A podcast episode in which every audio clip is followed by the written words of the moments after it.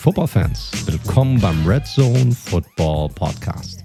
Eurem Podcast für alles rund um die NFL. Mein Name ist wie immer Mike T, Host dieser wunderbaren Show. Und an meiner Seite begrüße ich wie immer Co-Host und das analytische Herz des Red Zone Podcast, Mr. Daniel Ports.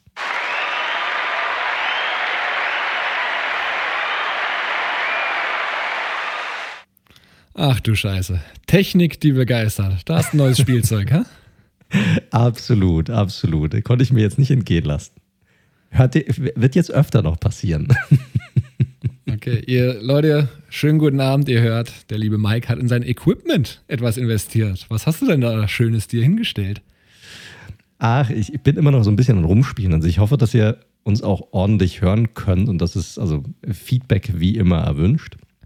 Aber wir arbeiten natürlich immer daran, irgendwie unseren Sound auch ein bisschen zu verbessern und äh, wir stecken da ja auch extrem viel Arbeit rein, also auch im Nachgang, ne, das Ganze zu schneiden, zu editieren und so weiter. Und gerade bei so langen Folgen, die wir ja auch immer haben, äh, dauert es dann auch im Nachgang immer. Also ich hocke hier teilweise noch bis nachts um 2 Uhr, um das irgendwie nochmal zusammenzuschneiden, alles, damit die Folgen dann rechtzeitig am nächsten Tag draußen sind für uns.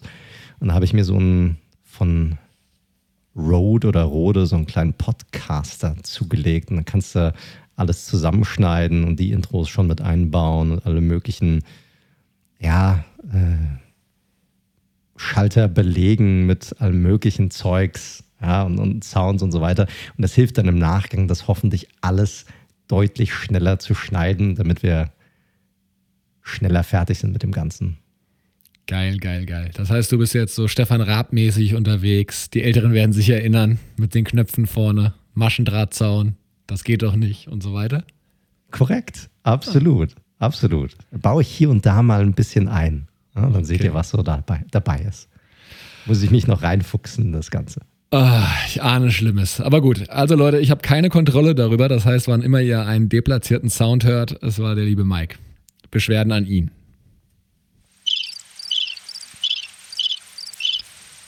Ja, äh, was damit bewiesen wurde. gut, gut. Kommen wir zum Wichtigen, Leute. Ähm, also auch nochmal zum Feedback. Also wirklich, wenn wir kriegen immer wieder Feedback von euch rein. Manchen ist es ab und zu mal zu laut, manchen ist es zu leise, manchen sind wir zu basslastig. Ähm, wir können es natürlich nicht jedem recht machen, aber wir arbeiten wirklich extrem an dem, an dem Sound und hoffen, den auch immer so gut es geht auch hinzubekommen.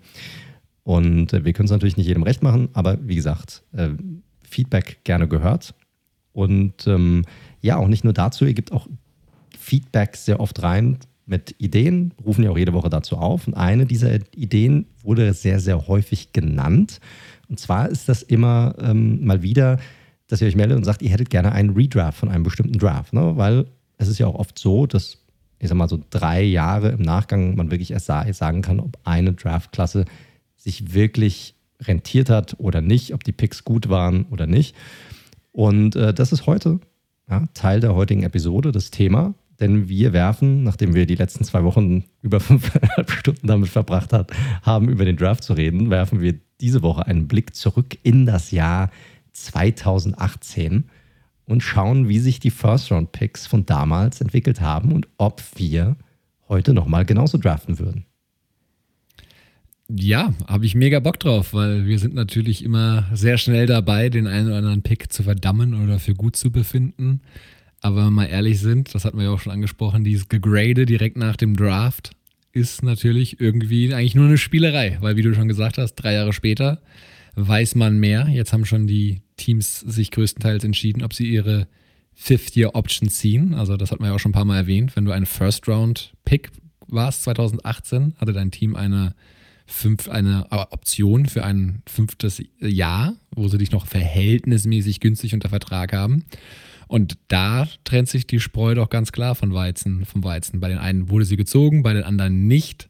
Es wurde ja auch schon ein Spieler mit Colton Miller auch schon verlängert, beispielsweise. Bei den Quarterbacks stehen die großen Zahltage kurz vor der Tür, was man so mitbekommt. Also von daher ein sehr, sehr gutes Timing, glaube ich, das alles nochmal durchzugehen und ja, einen Blick ins, ja, in den Mai 2018 sozusagen zu werfen, als wir noch amtierender Fußballweltmeister waren, by the way, fällt mir gerade ein. da war die Schmach von Russland noch nicht passiert. Da könnte sich Yogi ja, auch noch mal überlegen, was er anders machen könnte. Da war die Welt auch in Ordnung. Da hat man nicht dran gedacht, irgendwann frühzeitig in der Vorrunde rauszuscheiden. An Abstieg hat auch noch keiner gedacht. Waren, waren bessere Zeiten im Fußball. Und bei, es gab auch noch keine Pandemie, ne? Sollte man vielleicht auch Stimmt, absolut, absolut. unterschätzen.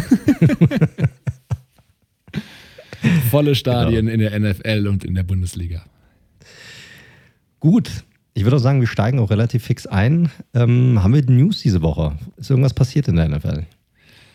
Ja, zwei Kleinigkeiten und ein, das gilt es jetzt mal zu diskutieren, großes Ding. Der NFL-Spielplan ist draußen. Und das ist natürlich, ich meine, wir brauchen ja nicht groß rumreden. Die NFL, die, die Entertainment-Liga, die weiß einfach, wie sie alles aufbläht. Im März ist der Combine, im April ist der Draft. Im Mai ist, wenn wir ehrlich sind, nichts. Eigentlich Korrekt. wirklich nichts. Und deswegen wird so eine Geschichte wie der Spielplan einfach mal eine große, mehrstündige TV-Show. Wie siehst du das? Also, was ist das was für dich? Ist es dir scheißegal? Was denkst du? Es ist mir wirklich Latte, um ganz ehrlich zu sein. Weil man weiß schon, wann ist das im Februar, wo man schon weiß, gegen welche Teams man spielt im darauffolgenden Jahr. Also so, und dann wird eigentlich nur gesagt, wann man gegen welches Team spielt und es ist, es hat keine Auswirkungen auf irgendetwas. Also weiß ich nicht, warum alle so ein mega Geschiss drum machen. Also sie wollen natürlich, ich kann es verstehen, wenn man jetzt irgendwie ein Fan ist, vor Ort ist, irgendwie mitreißt, wissen will, wann welches Spiel ist und dass man sich das dann irgendwie legen kann oder so. Aber ansonsten ist das so für die Füße, wann, gegen wen du das, die Saison startest, aufhörst, spielt einfach überhaupt keine Rolle. Ja, bin ich bei dir. Ich finde es auch vollkommen affig. Also für die, die es nicht wissen, ihr könnt schon bei euren Teams zu einem Großteil wissen, stehen schon die Gegner für die nächsten Jahre fest, weil diese Divisions ja rotieren und dann nach dem Prinzip nur die gleich gerankten Teams, die sind halt noch nicht ganz klar. Dementsprechend könnt ihr eigentlich auch jetzt schon schauen, gegen wen ihr nächstes Jahr spielt, zumindest zu 75 Prozent ungefähr. Also, riesen aufgeblähtes Thema. Aber nichtsdestotrotz, weil ich muss sagen, ich hatte mich vorher logischerweise nur mit den Gegnern meines Teams, der Raiders, beschäftigt und nicht so, was es ansonsten so an, ja, sage ich mal, besonderen Partien gibt, die ja auch teilweise nur alle paar Jahre stattfinden. Ist da so, ein, so Highlights für dich dabei irgendwie aus Giants Sicht oder allgemein? Naja, wir spielen gegeneinander. Das ist richtig. Das ist richtig. Das ist ein Highlight. Ich meine, wir haben uns ja auch schon überlegt, ob wir nicht, also muss man natürlich gucken, ob das die Pandemie dann zulässt und ob man das irgendwie hinbekommt, ob wir nicht einen kleinen Trip draus machen. Ich weiß nicht, wann spielen wir gegeneinander? Im November oder Dezember oder wann, wann ist das nochmal? Ja, Anfang November, 7. November, glaube ich. Ja, könnte man sich überlegen, ob man da nicht irgendwie ein nettes, eine nette Woche draus macht oder ein nettes langes Wochenende oder irgendwie sowas. Muss man sich mal überlegen, ob wir das hinbekommen. Definitiv, definitiv. Giants Raiders, schönes Spiel. Äh, mich freut auch tatsächlich mal äh, Thanksgiving. Die Raiders haben ein Thanksgiving-Spiel gegen die Cowboys. Das hat mich doch gefreut. Oh, das hatte ich nämlich nicht so nice. antizipiert, dass das kommen könnte. Nice, nice. Ich liebe die Thanksgiving-Spiele. Hier ist es natürlich ein bisschen anders, weil sie immer sehr spät sind. Aber in den USA ist das für mich das ist einer der geilsten Tage des Jahres. Das ist einfach so. Ja. Aber ansonsten ist da nicht viel dabei, muss ich sagen. Also es ist jetzt Standard halt. Man freut sich. Es ist natürlich so eine Art Vorfreude, die dann kommt. Ne? Oh, jetzt ist endlich der Spielplan da. Man weiß, wann welches Team spielt. Und die Saison rückt ein kleines bisschen wieder näher. So ein ganz kleines Stückchen. Ich glaube, das ist so das Ding, woran sich alle aufziehen. Ja, wobei ich finde, zwei, also zwei Duelle springen schon noch raus. Also Chiefs Packers in Woche 9. Sollte Aaron Rodgers natürlich noch da sein. Wir wissen es nicht. Dann Mahomes gegen Rodgers. Finde ich natürlich schon ein sehr schönes Duell. Auf das hatte ich ja auch schon im letztjährigen Super Bowl gehofft, aber es kam ja anders. Und was ich auch noch ganz nice finde, ist natürlich der Bellycheck gegen Brady again. Patriots gegen Buccaneers in Woche 4. Auch aktuell. Sicherlich. Ich glaube, das. Die Fun Fact: die glaub, teuersten Ticketpreise. Ja, kann ich mir gut vorstellen. Logisch, warum auch nicht? Also, das wird, glaube ich, medial richtig nice gehypt, das ganze, ganze Geschehen. Ja, das werden die ausschlachten bis zum geht nicht mehr. Mein Gott. Also, muss auch, muss auch. Komm nach Hause. Auch ein paar coole Sprüche von Brady, die er da gebracht hat. Ne? Also, es ist wie wenn du mit deinen, was hat er gemeint, wie wenn du mit deinen äh, College Buddies, irgendwie deine Highschool Buddies irgendwie besuchen würdest oder so. Also, so ein bisschen, hat, hat schon was. Ist schon was dran, ja. Das ist cool, sind ein paar coole Sachen dabei, aber mein Gott, ich meine, jeder wusste schon im Februar, wer gegen wen spielt. Deshalb ist weiß, also weißt du, diese, dieser Aufschrei ist jetzt, naja, es ist wie es ist. So ist es.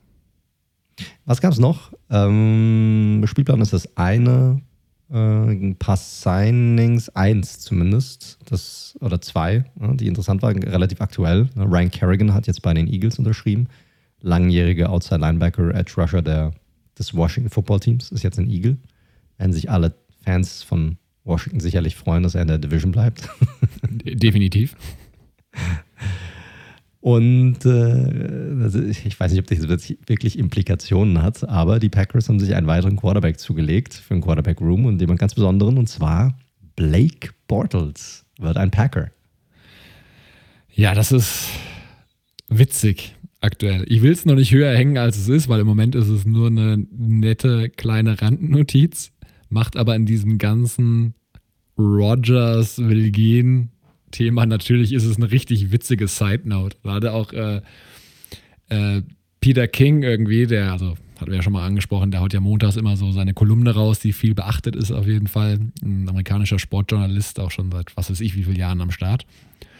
Und der hatte irgendwie so ein kleines, hatte so einen kleinen Gedanken mal geteilt in dieser, ja, in seiner Kolumne, so von wegen, ey, du bist Blake Bortles und denkst so, okay, ich sign einfach mal mit den Packers als, keine Ahnung, Nummer zwei, Nummer drei, Nummer drei wahrscheinlich, so würde man sagen. Und dann sagt Aaron Rodgers konsequent, nö, ich trete zurück, ich spiele nicht mehr. Blake Bortles schlägt dann im Trainingscamp Jordan Love, doch, weil Jordan Love ja noch ein sehr roher Quarterback ist. Und dann bist du erstmal in deinem ersten Monat, fährst du zu den Saints, hast ein, hast ein Primetime-Spiel auf Fox, dann spielst du nochmal gegen die Lions, Monday Football und dann nochmal Sunday Night Football gegen San Francisco. Und du denkst dir, ey, geil, so viele Primetime-Spiele hatte ich in meiner ganzen Zeit in Jacksonville nicht einmal. da ist was Wahres dran, absolut, absolut. Richtig. Da, da hat er schon recht. Also eh ein sehr eigenartiger, ganz lustiger Typ, dieser Black Bortles. Also da kam dann natürlich auch nach dem Signing auch äh, einige ältere Interviews, die er dann, die er dann geführt hat, äh, kamen dann wieder hoch und da sind einige lustige Sachen dabei gewesen, auf jeden Fall. Also müsst ihr euch mal reinziehen, wenn ihr auf Social Media seid. Da war, da war relativ viel Lustiges dabei. Definitiv. Also für die, die es nicht mehr wissen, äh, war mal Third Overall Pick und dann ja lange bei den Jaguars. Und so viel möchte ich schon mal verraten, bevor wir gleich in unseren Redraft einsteigen. Er findet auch später nochmal eine kleine Erwähnung bei den Jaguars. Ja, man muss überlegen, der hat, ja hat er nicht sogar eine Vertragsverlängerung damals erhalten, weil er Jetzt einmal diesen Playoff. Spoiler doch nicht alles. Spoiler doch nicht alles. Aber soll ich wissen, was du vorbereitet hast? das ist richtig, das ist richtig. Ja, auch das wird nochmal äh, zur Sprache kommen. gut, gut, in Ordnung. So, damit wir nicht wieder 5000 Stunden vergeuden mit diesem Podcast und irgendwann auch mal zeitig ins Bett kommen, obwohl es euch da draußen wahrscheinlich gefallen würde, ähm, würde ich sagen, ich glaube, ansonsten gab es keine News diese Woche. Ne? Relativ ruhig, generell jetzt natürlich eine ruhigere Zeit. Die, ich meine, die OTAs, die Training Camps, die Rookie Minicamps haben natürlich angefangen. Das ist natürlich jetzt sehr interessant. Da seid ihr sicherlich alle dabei, die News eures Teams dann zu verfolgen, um dann zu gucken, okay, welcher undrafted Rookie macht gerade im Training Camp auf sich aufmerksam. Das wird sicherlich interessant sein. Da werden sicherlich die einige News die nächsten zwei, drei Wochen rauskommen. Ja, ob da vielleicht ein noch ungeschliffener Rohdiamant irgendwo dabei ist in der Liga. Das wird man dann hören oder gegebenenfalls dann auch sehen. Aber ich würde vorschlagen, lass uns zum Redraft kommen. Also wie gesagt, 2018 dieses Jahr. Warum? Es gibt diese Faustregel einfach in der NFL, dass es drei Jahre braucht, bis man einen Draft evaluieren kann. Wirklich. Und äh, deshalb haben wir uns gesagt, wir gehen halt einfach drei Jahre zurück, nehmen den 2018 Draft. Ist auch ein sehr spannender und sehr interessanter Draft gewesen auf jeden Fall. Und äh, gucken uns an, was die da gemacht haben. So ist es. Das Ganze müssen wir natürlich so ein paar Prämissen, Bedingungen vorne weghauen. Nicht, dass ihr sagt, äh, das habt ihr doch die falsche Reihenfolge oder sonstiges. Also, die nie, was unser Ziel ist natürlich, wir werden jetzt nicht einfach die besten Spieler, die wir gerankt haben, einfach der Reihe nach runterkloppen, sondern wir müssen natürlich schon, und dazu werden wir auch darauf eingehen, wie war die Situation damals bei dem Team, wie ist ihre vorherige Saison gelaufen, waren noch die GMs oder Head Coaches neu irgendwie, das bedeutet, entwickelt sich ja auch immer dann oder wirkt sich ja immer auf den Draft auch aus. Welche Needs hatten sie tatsächlich nach der Free Agency noch? Weil wenn du da einen Quarterback hast, der damals noch ganz ordentlich aussah und zwei Jahre später aber dann Karriereende, whatever, wirst du natürlich rückwirkend da keinen Quarterback draften. Es ist natürlich maximal hypothetisch, wie sich Spieler X in Scheme Y bei Coach Z entwickelt hätte. Das ist uns vollkommen klar und das werden wir auch gleich bei einem sehr frühen Pick oder bei dem ersten Pick gleich auch schon mal mitnehmen. Aber natürlich müssen wir da sehen, wie hat sich dieser Spieler entwickelt in den letzten Jahren und sagen einfach, okay, der hätte auch woanders theoretisch gut funktioniert. Und letzter Satz dazu, was die Draft-Reihenfolge angeht. Nicht wundern, die weicht ein bisschen von der finalen Draft-Reihenfolge ab, weil wir haben die Draft-Reihenfolge so genommen, wie sie am Morgen des Draft-Tages war. Also sprich, Trades, die wie jetzt vor kurzem ja auch die 49ers beim diesjährigen Draft mit den ähm, Eagles gemacht haben, die sind schon berücksichtigt in der Draft-Reihenfolge. Aber Sachen, die durch die Dynamik am Tag reingekommen sind, weil irgendein Prospect gefallen ist und da wollte jemand zuschlagen, so wie es die Bears dieses Jahr gemacht haben, die sind nicht berücksichtigt, weil wir uns da einig sind, das ist einfach extrem von dem jeweiligen Dynamik des Drafts abhängig und die ist ja völlig auf den Kopf gestellt durch das, was wir hier vorhaben. Korrekt, korrekt. Ich finde es auch die richtige Herangehensweise, weil du kannst halt einfach, ne, je nachdem, wie dann wieder die neuen Würfel sozusagen fallen, würden sich ja auch komplett neue Szenarien ergeben. Ich kann auch mal, schon mal vorweg sagen, wir haben jetzt keine imaginären neuen Trades irgendwie on top mit eingebaut. Wir haben es jetzt einfach so gelassen, wie es ist, inklusive der Trades, die vor Draft-Tag sozusagen gemacht wurden.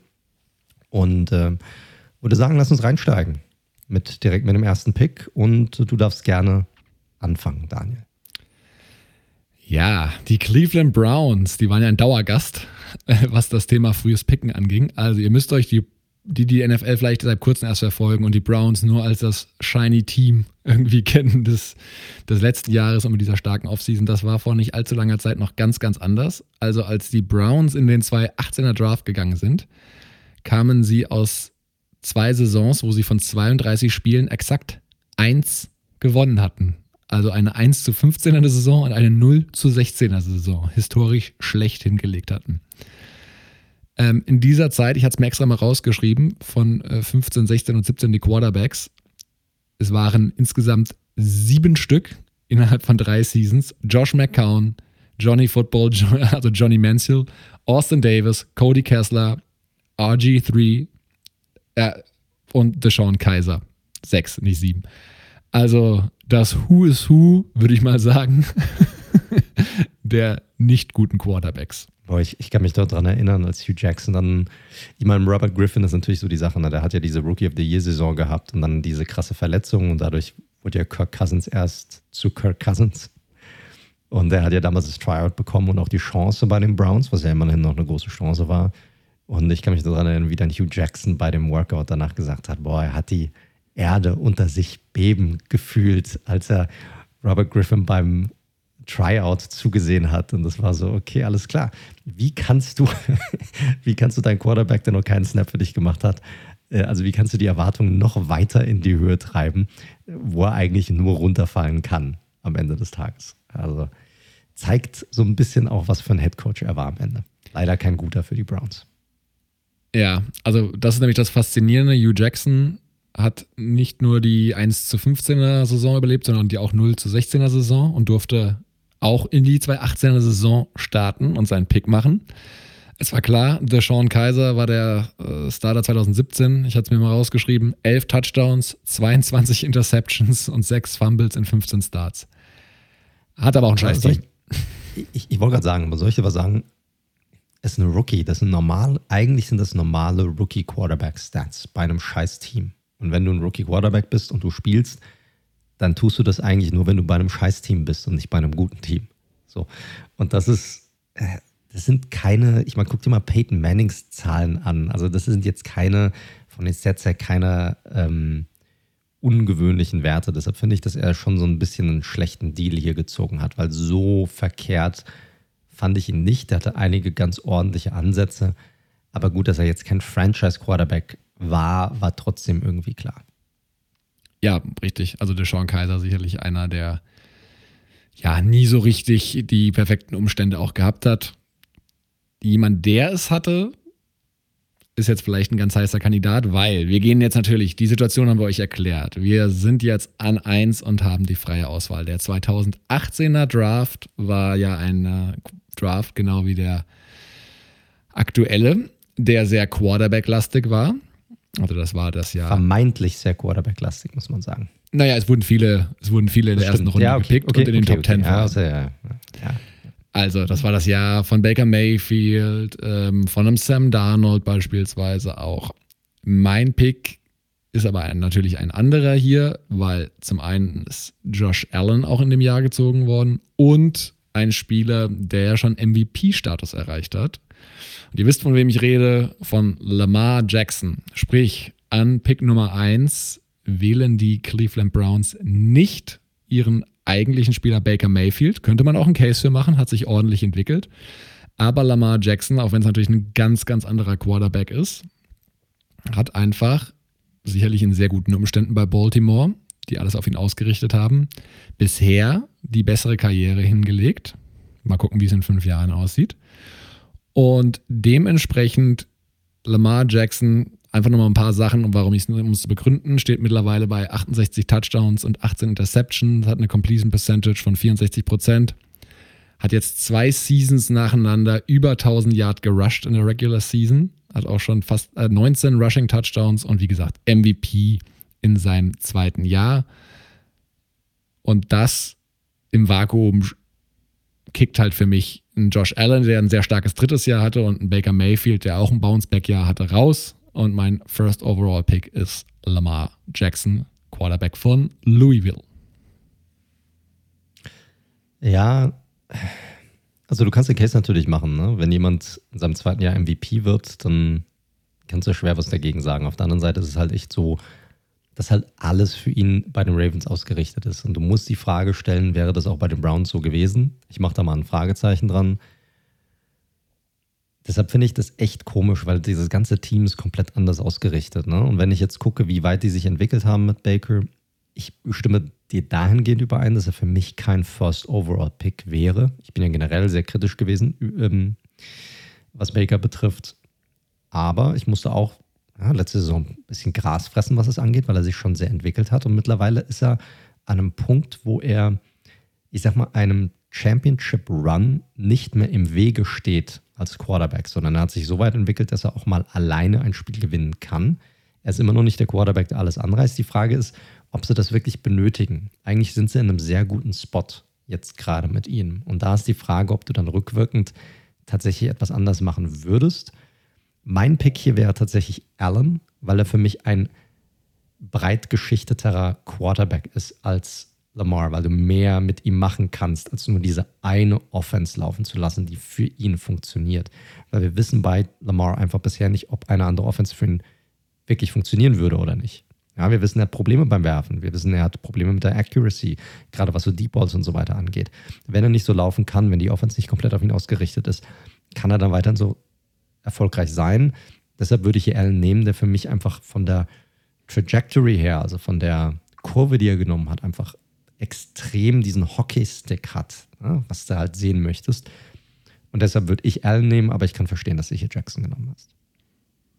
Gut, also wir werden mit einem, wir machen jetzt nicht zwei parallel, dann wäre es wirklich in fünf Stunden. Wir werden abwechselnd picken Korrekt. tatsächlich.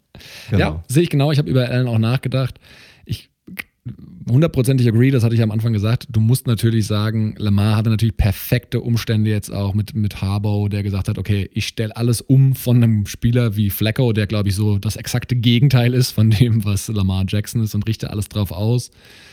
Ähm, und natürlich hätte sowas unter der Prämisse auch bei den Browns passieren müssen.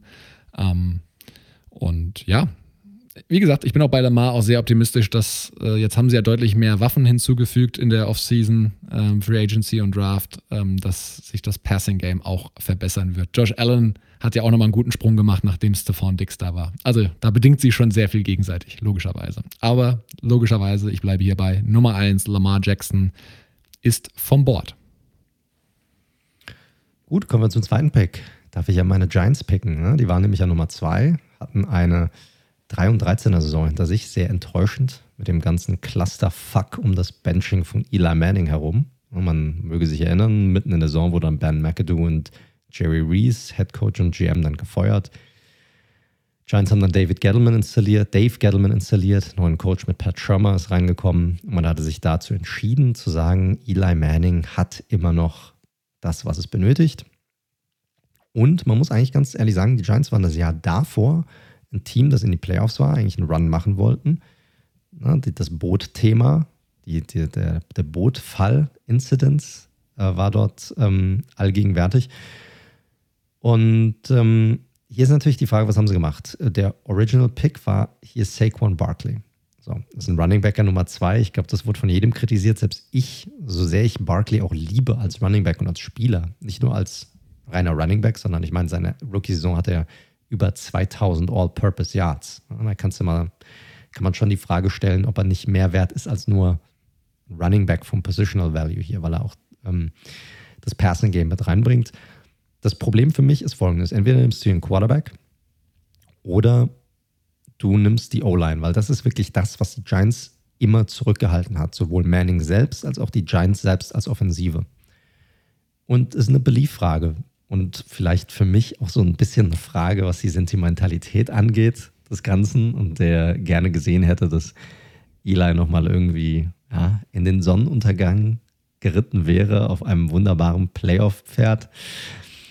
Und ich glaube, das, was ihn zurückgehalten hat, war eine verdammt schlechte Offensive Line, die ihn nicht äh, protecten konnte. Und deshalb wäre hier mein Pick gewesen, tatsächlich Quentin Nelson, den Offensive Guard der Indianapolis Colts. Hier, wenn du unter den Top 5 pickst, musst du immer gucken, ist da einer dabei? Der, wenn, wenn du die Draftklassen anschaust, übergreifend, ist das ein Gold Jacket Spieler? Ist das ein Spieler, der Hall of Fame, ja, dem du Hall of Fame auf seine Stirn stempeln kannst?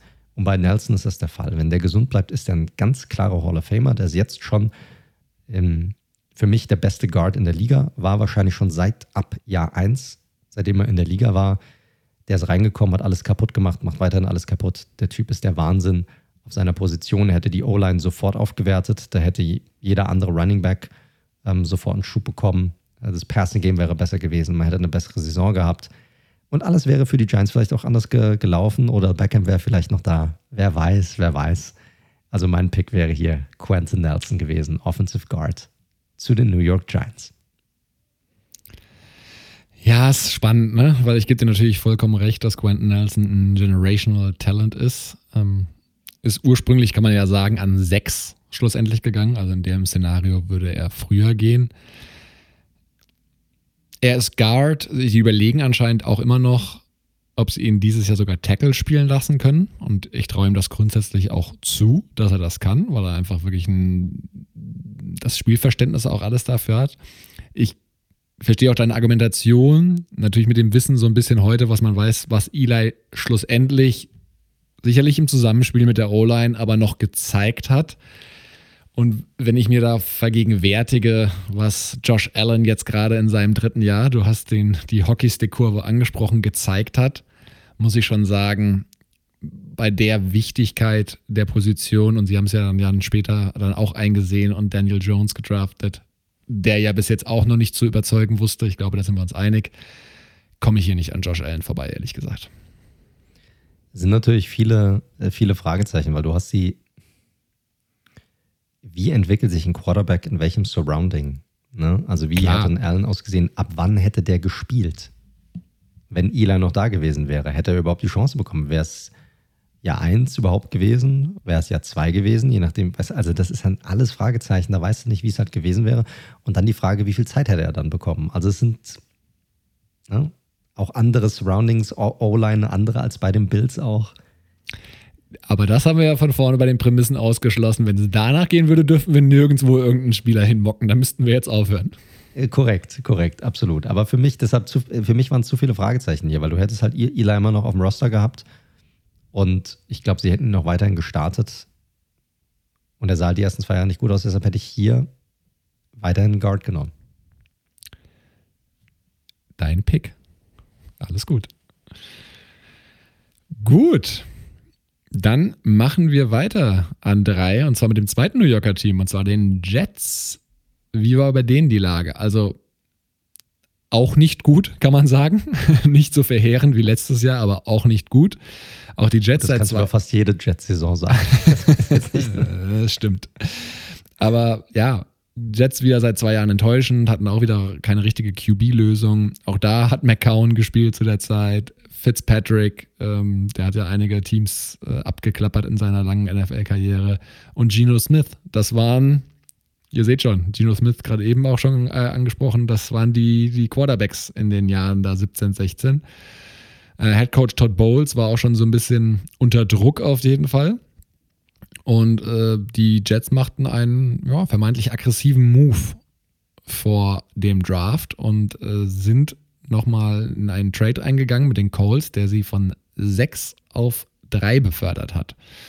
Ähm, haben dafür unter anderem zwei Second Rounder äh, abgegeben in dem 18er Draft und noch einen Second Rounder im 19er und haben damit den Colts getauscht und schlussendlich Sam Darnold gedraftet.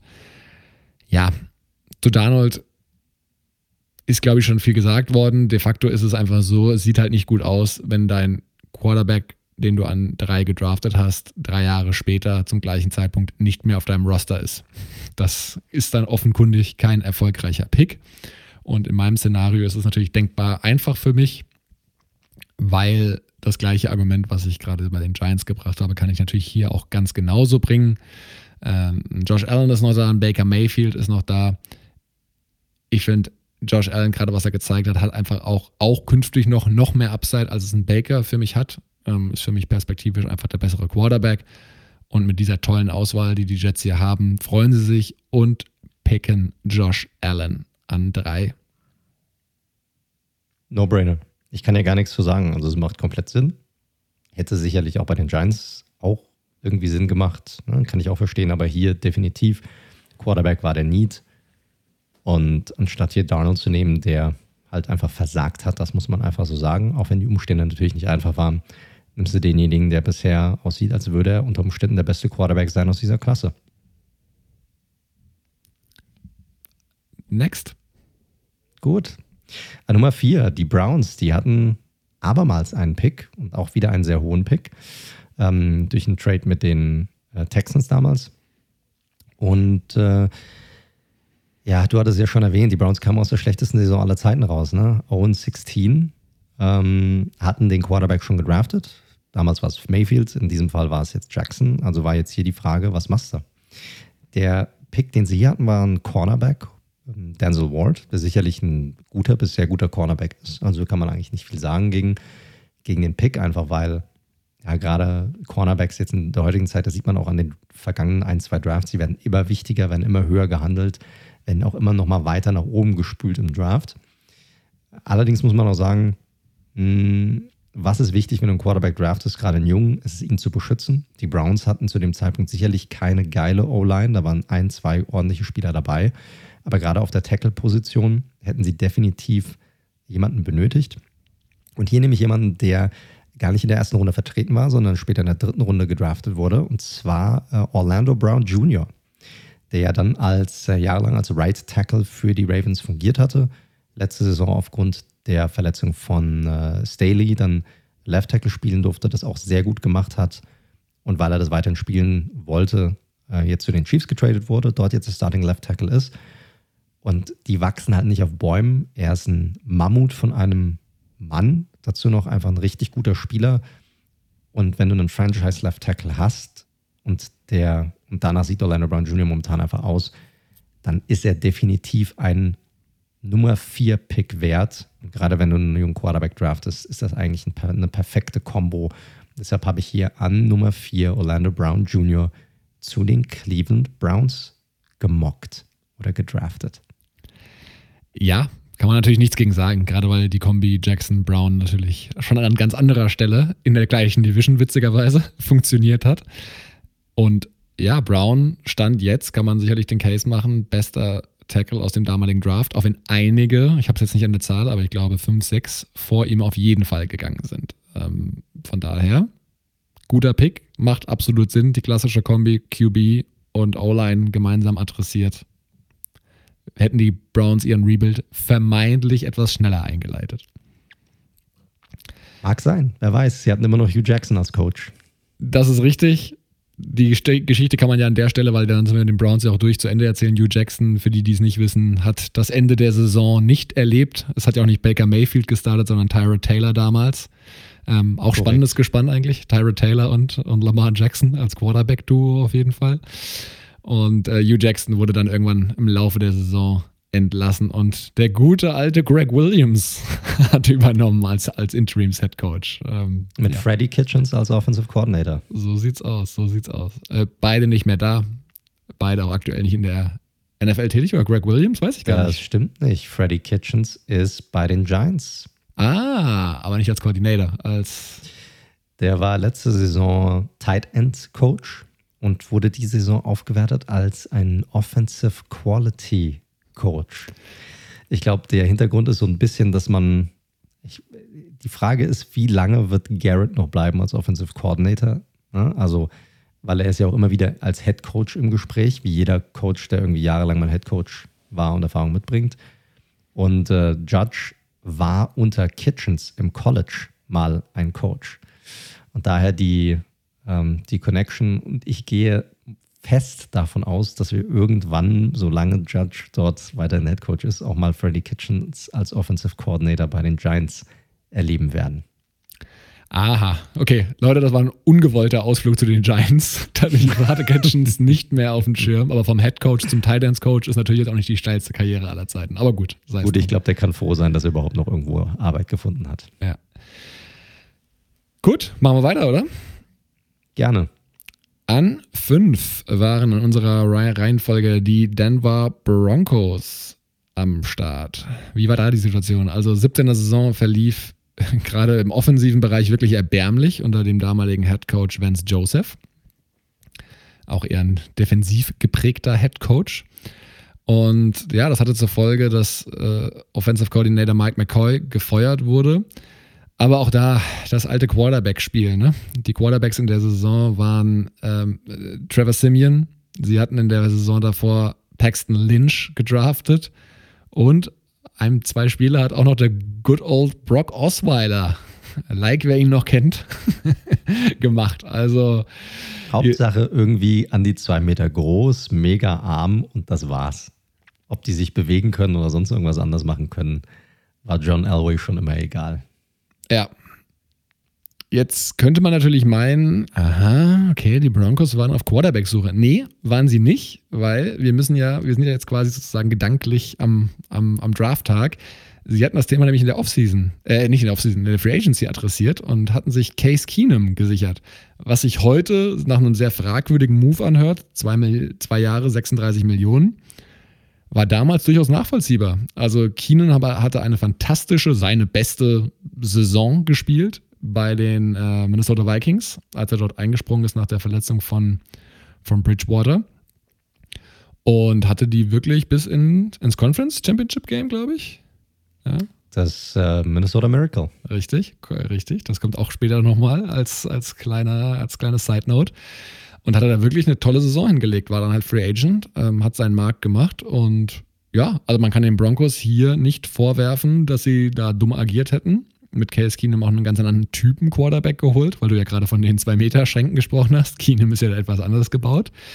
Sprich, die Broncos waren damals nicht auf Quarterback-Suche. Deswegen kann ich ihn jetzt auch nicht mit dem Wissen von heute Baker Mayfield an die Stelle stellen weil es eigentlich relativ unlogisch gewesen wäre. Es war kein Need zu dem Zeitpunkt.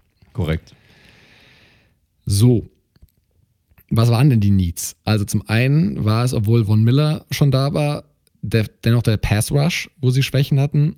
Und was ich noch stärker fand, Cornerback. Denn Akib Talib wurde damals getradet zu den LA Rams. Ähm, und dort brauchten sie einfach meiner Meinung nach eine Verstärkung. Mittlerweile eine sehr starke Secondary, damals äh, aber ein bisschen löchrig nach dem Talib-Abgang. Und da habe ich mal geschaut, was für Cornerbacks dann da gedraftet worden sind. Da ist mir einer ins Auge gestochen, der deutlich später dann zu den Green Bay Packers gegangen ist und meiner Meinung nach einer der ja, fünf besten Cornerbacks der Liga ist. Und das ist Jair Alexander. Und dementsprechend geht er deutlich früher, verdient in seinen ersten Jahren schon deutlich mehr Geld Und statt in der Mitte der ersten Runde zu den Packers zu gehen, geht er hier an Position 5 zu den Denver Broncos.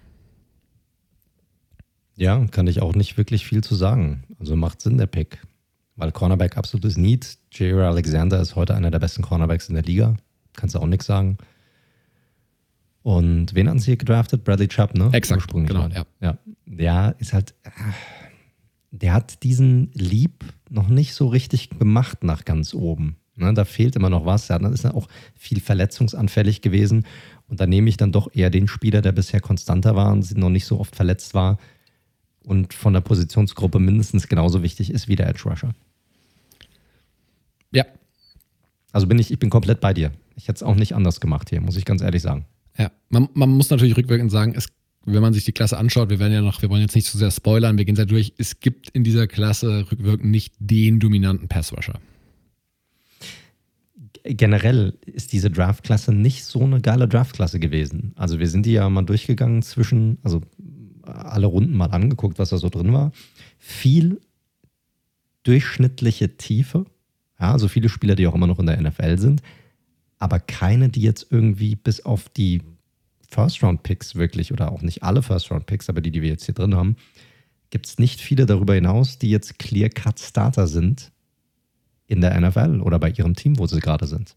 Sondern alle, die so, ja, vielleicht packe ich nochmal einen Starter zu sein oder gerade so der erste Auswechselspieler sind oder sowas, aber keiner, wo du sagst, boah, da waren hinten raus nochmal echt absolute Stars, die gefunden wurden. Ja, ist so.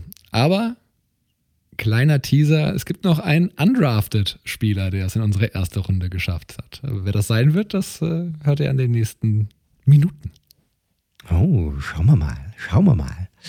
Gut, kommen wir zu Pick 6, Indianapolis Colts. Ähm, den Pick hatten sie ja bekommen nach dem Trade mit den Jets, hattest du ja vorhin schon auch erwähnt gehabt. Ja, die Colts enttäuschten in der 2017er Saison im Grunde auf ganzer Linie. Die hatten einen 4 12 Record, vor allem aber auch aufgrund einer schweren Schulterverletzung, die Andrew Luck hatte. Und dann Jacoby Brissett durfte dann starten, aber das hat alles nicht so wirklich funktioniert und die hatten da eine extrem schlechte Saison. Und im Grunde sind sie eigentlich, jetzt auch mal vorweg, bevor ich die Pick sage, der größte Verlierer in diesem Redraft. Und zwar, das hat folgende Gründe, weil zum einen haben hier an Nummer 6 der Originalpick war Quentin Nelson. Das heißt, den Hall of Fame, der auf dem Weg zur Hall of Fame, den Offensive Guard, der auch ein Need war, den können sie nicht mehr picken, weil den habe ich schon zu den Giants gegeben. Das heißt, den kriegen sie nicht mehr. Interior O-Line war ein Need, aber außer Nelson ist da keiner dabei, der wirklich, der es wert gewesen wäre, so weit oben gedraftet zu, äh, zu werden. Linebacker war auch ein definitives Need bei den Colts.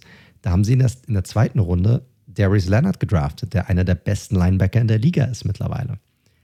Den habe ich jetzt auch hier hingemockt. Das heißt, im Grunde genommen haben sie ihren Offensive Guard verloren und den geilen Zweitrunden-Pick, den sie hatten, müssen sie eigentlich jetzt hier nehmen, damit sie diesen Spieler bekommen, weil er würde definitiv nicht mehr bis in die zweite Runde fallen. So, und deshalb ist mein Pick hier das Need. Leonard ist so gut. Klar, auch er hatte natürlich Verletzungsprobleme. Das ist so. Das muss man natürlich dabei auch bedenken. Aber vom Talent her, was er mitbringt und auch das, was er schon gezeigt hat, passt er hier absolut rein. Erfüllt ein Need, das die Colts hatten. Und deshalb ist mein Pick hier ein Spieler, den sie gedraftet haben, nur halt weiter unten, Darius Leonard. Super Linebacker, wenn ihr mehr über ihn hören wollt. Wir hatten mal eine, also für die, die später hinzugekommen sind, unsere Hörerschaft ist ja, wächst und gedeiht ja weiterhin, was sehr erfreulich ist. Ihr könnt ja mal, es gibt ein paar zeitlose Folgen, äh, so ein bisschen Werbung in eigener Sache aus dem letzten Jahr. Da haben wir mal so Rankings gemacht und da gibt es auch ein Linebacker-Ranking natürlich, also alle Positionsgruppen jetzt außer, außer Special Teams. Und da haben wir auch ein bisschen ausführlicher über Darius Leonard gesprochen. Also da können wir auch mal machen. So Bitte? eine Ranking-Folge, die besten Gunner der Liga. Ja, die besten Longsnapper, ich weiß nicht. Hat, hat PFF Grades für Longsnapper? Habe ich noch nie nachgeschaut. Ich weiß es nicht. Keine Ahnung. Der beste Panther der Liga. Könnten wir mal machen. Ja, wir mal. definitiv. Wer weiß, wer weiß. Wir haben noch genug Zeit bis zum Saisonstart. ja, ein, ein, Kumpel von mir hat bei GoPro gearbeitet mit dem äh, damaligen Longsnapper von Tom Brady bei den Patriots. Ähm, von daher, ja. vielleicht hätten wir, da hätten wir auch einen richtig erfahrenen Gast, der uns dann was dazu sagen könnte. Also, wenn ich eines glaube, dass wir aus der NFL tatsächlich nochmal irgendeinen Spieler bekommen könnten hier für den Podcast, dann wird es definitiv irgendwie ein Longsnapper sein. Ich glaube, das könnten wir noch hinbekommen. ja, sky's the limit. Ähm, Absolut. Hast du hier bei dem Pick, es ist natürlich hypothetisch, also Andrew Luck damals Schulterverletzung, Retirement. Ich an einen Quarterback gedacht habe. Genau. Du? Hast du an Mayfield gedacht?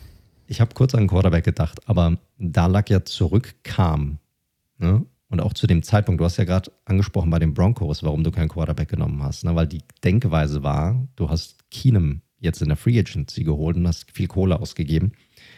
Da gibt es ja auch andere Teams, da kommen wir später hin. Hättest du dann Quarterback genommen? Das ist, weißt du, ist ja auch die Frage. Und deshalb nicht, weil ich glaube, die Colts haben fest damit gerechnet, dass Luck zurückkommt, der Alte wird und dass er nicht irgendwie ein Jahr oder zwei später dann in Ruhestand geht. Ja. Deshalb nein. Also ich habe kurz drüber nachgedacht, das Gedankenspiel hatte ich, aber dann war es schnell wieder weg. So als Insurance Policy. Aber das ist natürlich schon ein verdammt hoher Draft-Pick dann, ne? Äh, Korrekt. zu investieren.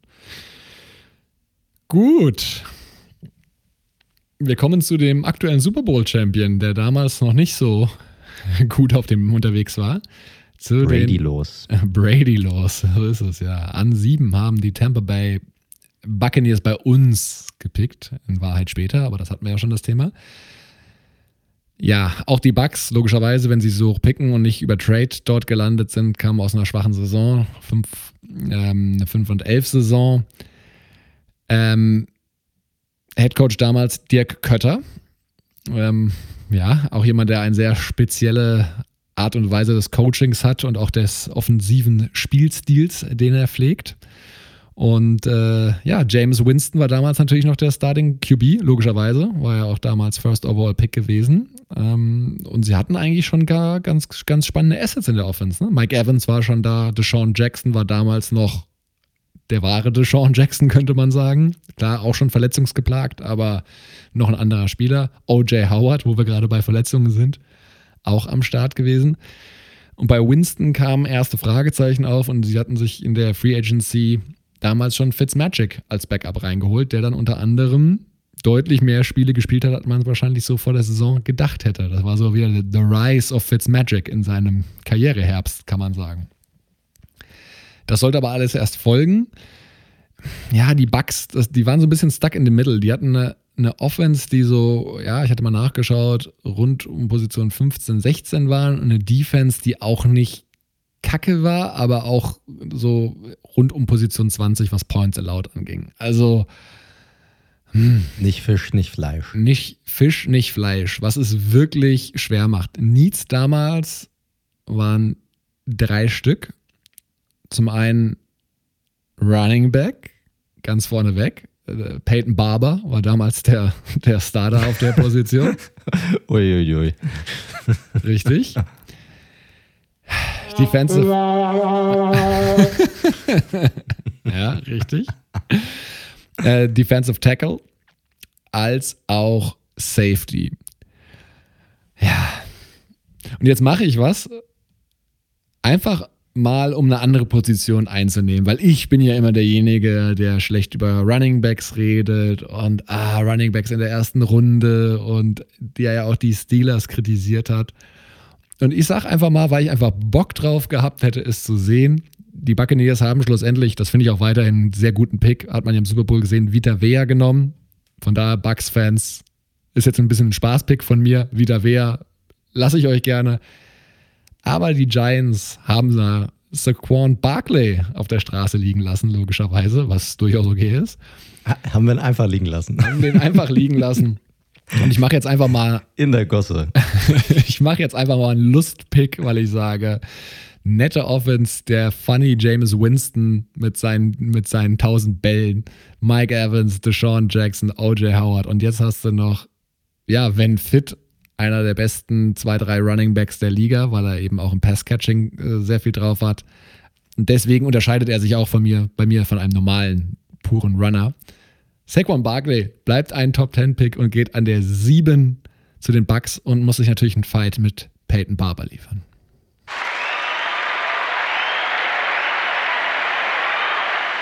Danke, danke. Bravo, bravo, Daniel. Bravo. Schön, dass du über deinen Schatten gesprungen bist und diesem wunderbaren, einzigartigen Spieler noch einen Pick in der Top 10 gegönnt hast. Ja. Kann ich dich nur beglückwünschen dazu. Hättest du was anderes gemacht?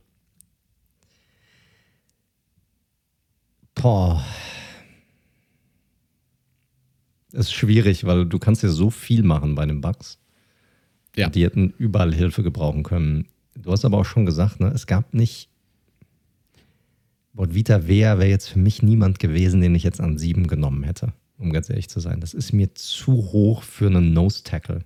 Das macht, das macht für mich keinen Sinn.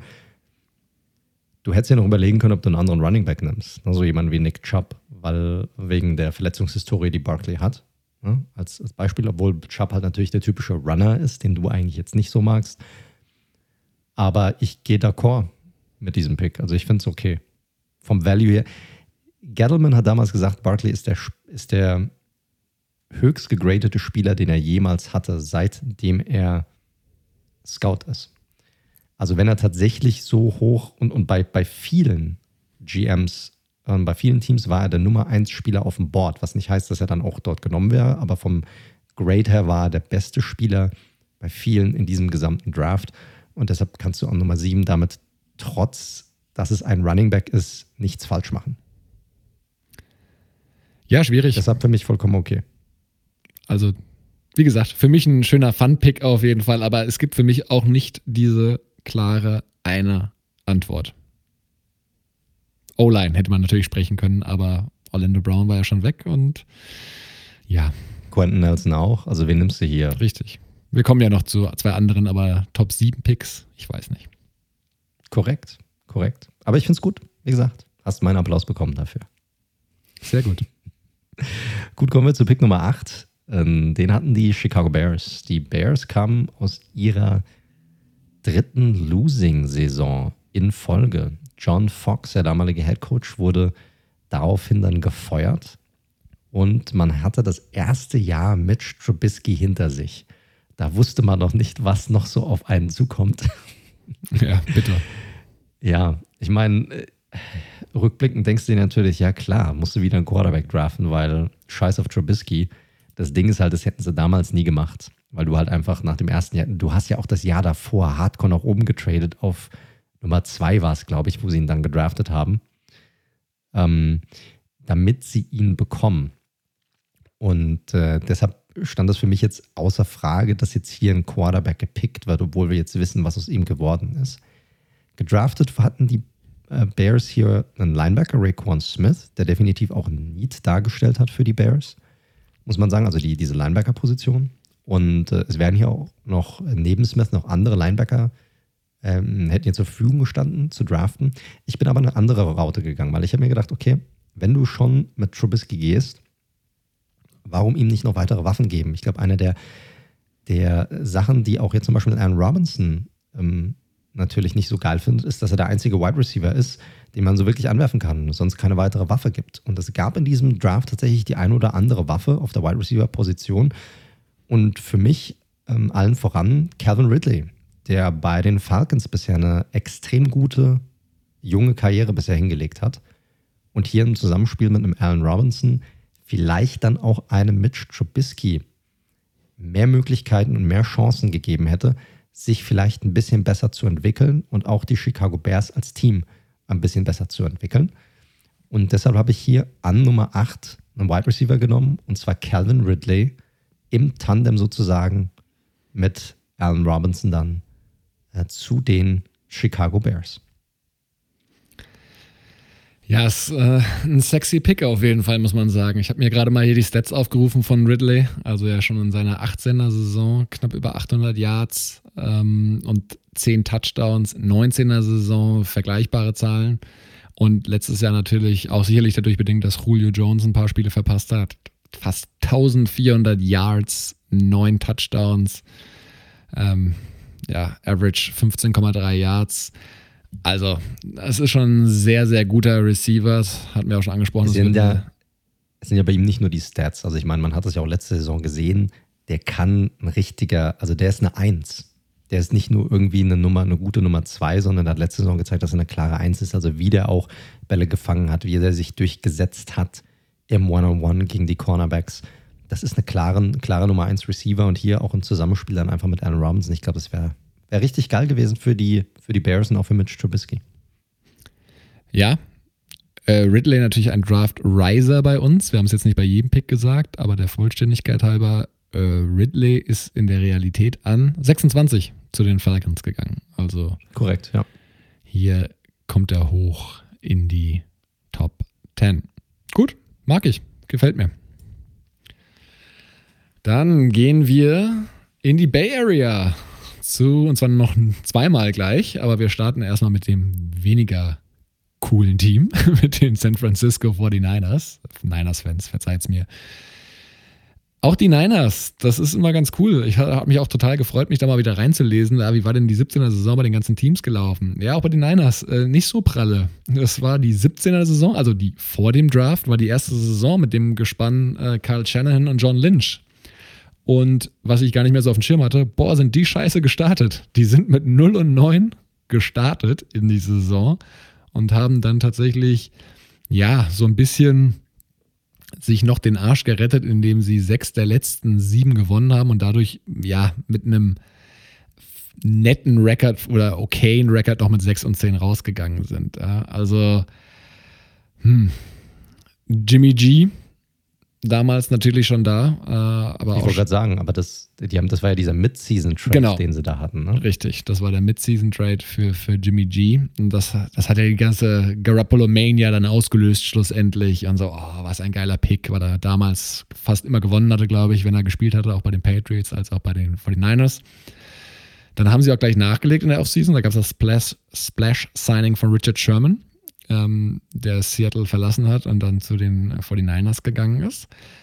Nichtsdestotrotz, klar, waren sechs Teams natürlich immer noch ein paar Baustellen und die waren vor allem defensiver Natur. Edge, klares Thema. Linebacker fing an, ein Thema zu werden, weil äh, Ruben Foster, der eine oder andere wird ihn noch kennen, einst ein sehr gehypter College-Linebacker, der aber ja in der NFL bisher noch nie Fuß gefasst hat, weil ich weiß gar nicht, was der alles abseits, also Waffenbesitz, Drogenbesitz, alles eigentlich so am Start. Ähm, ist auch aktuell Free Agent. Ähm, weiß nicht. Der hat schon, der hat schon ein Päckchen zu tragen. Bei, ja, ich, ich habe irgendwie häusliche Gewalt hatte ich immer irgendwie auch, so im Hintergrund ja, ja. bei ihm. Naja, da war, ich hatte hat ein bisschen was dann durchgelesen. Man ist ja dann schnell in so einem Rabbit Hole, wenn man sich mal so reinliest. Und da war sehr viel Scheiße dabei, auf jeden Fall. Also würde ich nicht darauf wetten, dass wir den nochmal in der NFL sehen. Und äh, ja, auch Safety. Also ein weiteres Thema, was, mal, was sie schlussendlich adressiert haben, war auch Right Tackle. Also links hatten sie natürlich, äh, ja, mit, mit äh, Staley einen der besten Tackles aller Zeiten oder der letzten zehn Jahre auf jeden Fall, kann man sagen, auf Left Tackle. Right Tackle war nicht optimal besetzt. Das haben die Niners genauso gesehen und Mike McGlinchey von Notre Dame verpflichtet an der Stelle. Das war ihr ursprünglicher Pick.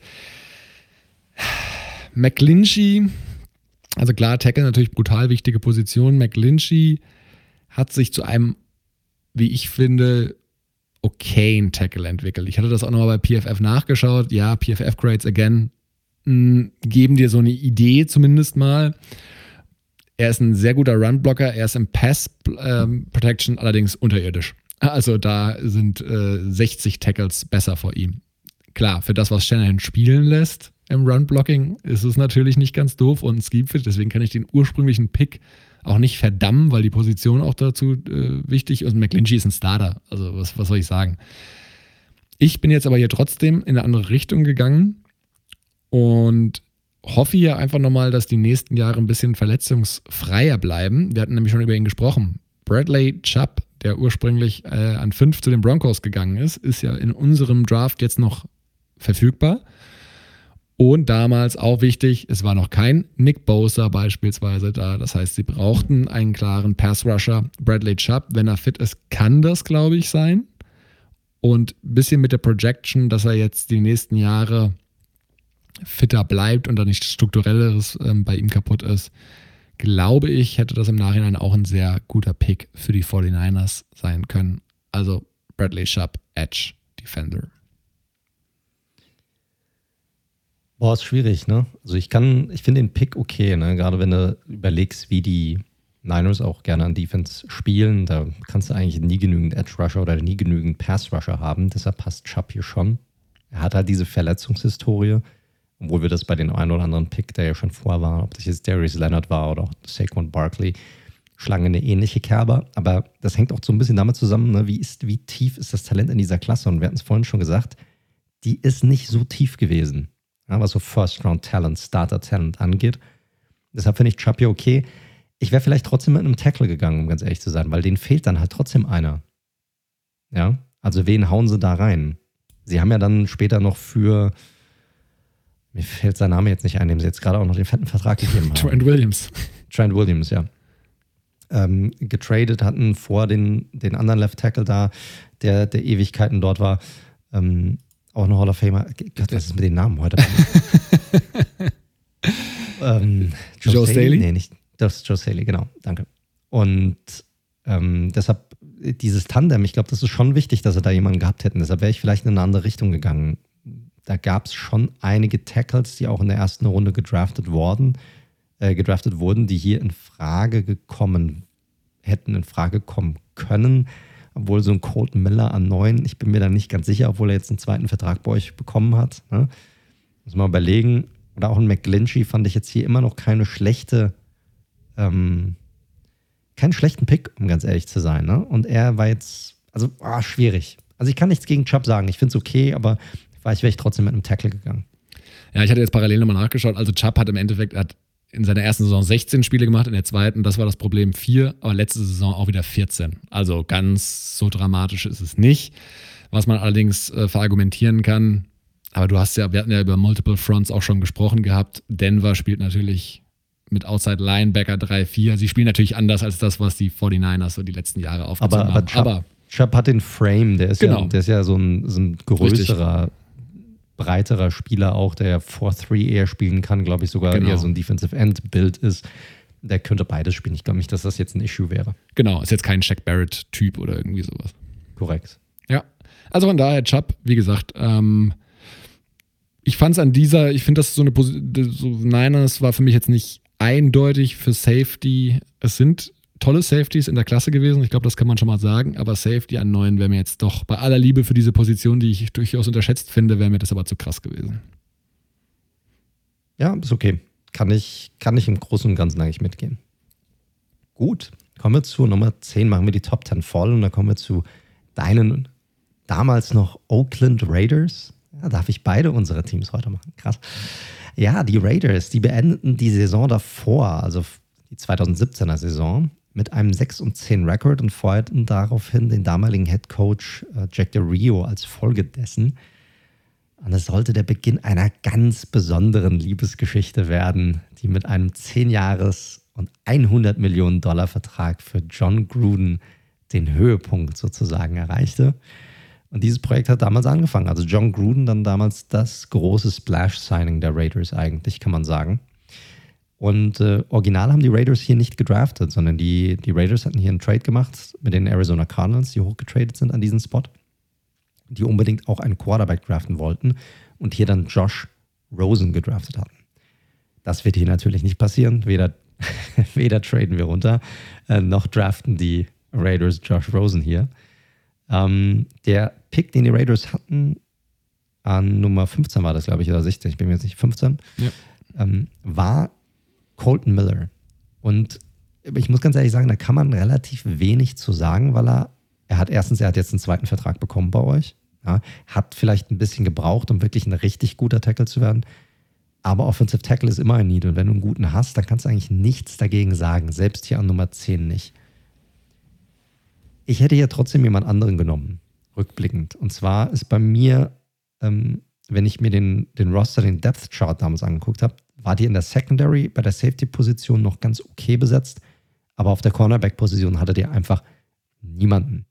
Und deshalb bin ich hier hin und habe Denzel Ward, der im Originaldraft an Nummer 4 zu den Browns ging und bisher eine richtig gute Karriere hinter sich hat, mocke ich hier sozusagen an Nummer 10 zu den Raiders in diesem 2018er Redraft, einfach weil er Need geclosed hätte. Ich glaube auch, er hätte auch bei euch jetzt einen zweiten Vertrag bekommen. Ja, ich sehe keinen Grund, warum nicht. Und er ist für mich insgesamt der talentiertere Spieler von den beiden. So. Und deshalb gehe ich hier mit Denzel Ward als Cornerback, Need Pick, Value Pick, guter Spieler an Nummer 10 zu den damaligen Oakland Raiders. Ja, also man muss sagen, damals äh, die, die Raiders hatten Donald Penn damals noch auf, auf Tackle, der aber damals schon 35, glaube ich, war. Also durchaus äh, schon sein Ende in, war absehbar. Und du hast es gesagt, ne? Das war, die Raiders hatten enttäuscht, 6 zu 10, Gruden hat übernommen und das war zu dem Zeitpunkt noch nicht klar, aber da wurde ja noch sehr viel Tabula Rasa gemacht im Nachgang mit äh, Khalil Mack weggetradet, Amari Cooper weggetradet und von dem von dem Roster damals, was Gruden übernommen hat, sind, glaube ich, neben Derek Carr noch zwei oder drei andere Spieler überhaupt noch da. Also da wurde einfach mal, da seht ihr mal, wie krass die NFL ist. Ne? In drei Jahren wurde ein komplettes über 50-Mann-Roster ausgetauscht. Also Jalen Richard beispielsweise ist noch da. Also mal echt krass. Und Miller hat sich gut entwickelt, definitiv. Ich gebe dir aber auch recht, gerade wenn man sich die Secondary der Raiders war in den letzten drei Jahren immer scheiße. Muss man einfach so sagen. Ähm, die haben jetzt ein junges Cornerback-Duo da mit Annette und Marlon, wo man mal, da möchte ich den Start noch nicht komplett brechen. Der eine geht jetzt in sein zweites Jahr, der andere in sein drittes. Make or Break sicherlich bei, bei Mullen und auch Annette muss was zeigen. Und deswegen kann ich ihn nicht kritisieren. Cornerback hast du angesprochen. Ist eine super wichtige Position. Ähm, man kann hier über Ward diskutieren oder noch über einen anderen Cornerback, der noch kommen wird. Aber Ward vollkommen fein für mich an der Stelle. Top, freut mich. Dann darfst du gerne weitermachen. Ja, dann gehen wir nach Florida. An 11 haben damals die Miami Dolphins ähm, ursprünglich, wohlgemerkt, gepickt. Das waren noch die Adam Gaze Miami Dolphins, wohlgemerkt. Also, die kamen aus einem 6-10er Record, was äh, relativ enttäuschend war, weil sie in dem Jahr davor wiederum die Playoffs erreicht hatten. Und da dementsprechend, wie es halt so ist, die Erwartungshaltung steigt natürlich. Und die ganze Saison lief von vornherein schon scheiße, weil sich ähm, im August bei einem Trainingsspiel hat sich Ryan Tannehill, damals noch Starting QB bei den Dolphins, das Kreuzband gerissen. Und jetzt wird es interessant, das hatte ich nämlich wirklich nicht mehr auf dem Schirm. Sie haben Jay Cutler aus dem Retirement zurückgeholt. Korrekt, ja. Und starten lassen. Also Leute, wenn ihr Jay Cutler nicht mehr kennt, ist nicht weiter wichtig. Muss man ganz ehrlich sagen. Jahrelang sein Glück bei den Bears probiert und. Boah. Hey, das ist immer noch wahrscheinlich der beste Quarterback, den die Bears je hatten. Und wie traurig ist das?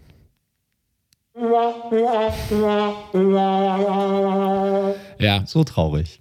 Ja, also ganz, ganz äh, schlimm. Jay Cutler, äh, nicht zu verwechseln mit dem. Spaß. Es ja. macht mir zu viel Spaß. Es tut mir leid, Leute. Es wird eine Weile dauern. Das ist nur eine Phase. Es ist eine Phase, eine Ausprobierphase. Ja, wenn du Kindern ein neues Spielzeug schenkst, ne, dann ist das ganz toll, die ersten Stunden. Korrekt. Ja. Also Jay Cutler, nicht der UFC-Fighter, nicht verwechseln. Da gibt es auch einen, glaube ich, der Jay Cutler heißt. Das ist aber ein anderer. Dementsprechend, Cutler hat nochmal übernommen. Es war eine Saison zum Vergessen, 6 und 10. Tannehill kam vom Kreuzbandriss zurück und sie haben ihn, auch dieser Name taucht nochmal auf, Brock Osweiler als Backup-QB zum Start der 18er Saison hingestellt gehabt. Noch, nochmal mache ich den Sound nicht. nee. musst du auch nicht, musst du auch nicht. Äh, Needs waren bei den Dolphins auch ein paar vorhanden, aber vor allem eher auf der defensiven Seite. Ähm, D-Line, Linebacker oder Safety, verschiedene Richtungen. Sie haben schlussendlich von, von Alabama Minka Fitzpatrick gedraftet, einen Safety, einen der Top-Safeties der Liga. Kann ich nicht wirklich kritisieren. Kann man, könnte ich lassen muss ich ganz klar sagen. Will ich aber nicht, weil ich das irgendwie langweilig finde. und ähm, ich gehe mit was anderes. Ich habe ja Vita Wea übrig gelassen. Ich hätte Vita Wea, klar, Nose Tackle, je nachdem, wie man dann halt die Defense angeht. aber wieder wer bei den Dolphins so wirklich als das Urviech in der Mitte, der da alles zusammenhält, hätte ich mir zum damaligen Zeitpunkt sehr spannend vorstellen können bei den Dolphins. Und ja, war, glaube ich, auch in dem einen oder anderen Mockdraft ähm, so hinterlegt. Ich mag den Pick nicht, muss ich ehrlich sagen. Das ist der erste Pick, der mir nicht gefällt von dir. Also nicht, weil ich jetzt wer, wer jetzt als, nicht als guten Spieler sehe. Ich glaube, der hat auch da gut hingepasst und ähm, hat bisher eine gute Karriere hinter sich ist ein guter Nose Tackle. Für mich ist das Value eines Nose Tackles so weit oben einfach nicht gegeben. Wenn du einen richtig guten Nose Tackle hast, und das heißt für mich jemand, den pickst du vielleicht so an Nummer 32, wenn du keine Needs hast, oder halt in Runde 5. So, das ist für mich. ja, ist da, fair. Da, pick, da pickst du den Nose Tackle nicht an 11, wenn du da die Möglichkeit hast, wirklich ein Talent zu nehmen. Ich meine, du hast die Needs schon genannt. Defensive Line, okay, klar. Linebacker wäre hier noch die Möglichkeit gewesen. Da gibt es auch noch einige. Fred Warner zum Beispiel wäre hier noch möglich gewesen, dass du den hier nimmst. Safety mit Fitzpatrick.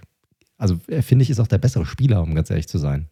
Deshalb, ähm, ja, ich mag den Pick nicht. Also ich hätte hier, ich hätte hier kein Problem gehabt, hättest du hier Fitzpatrick weiterhin als den Pick gelassen. Hätte ich sogar besser gefunden.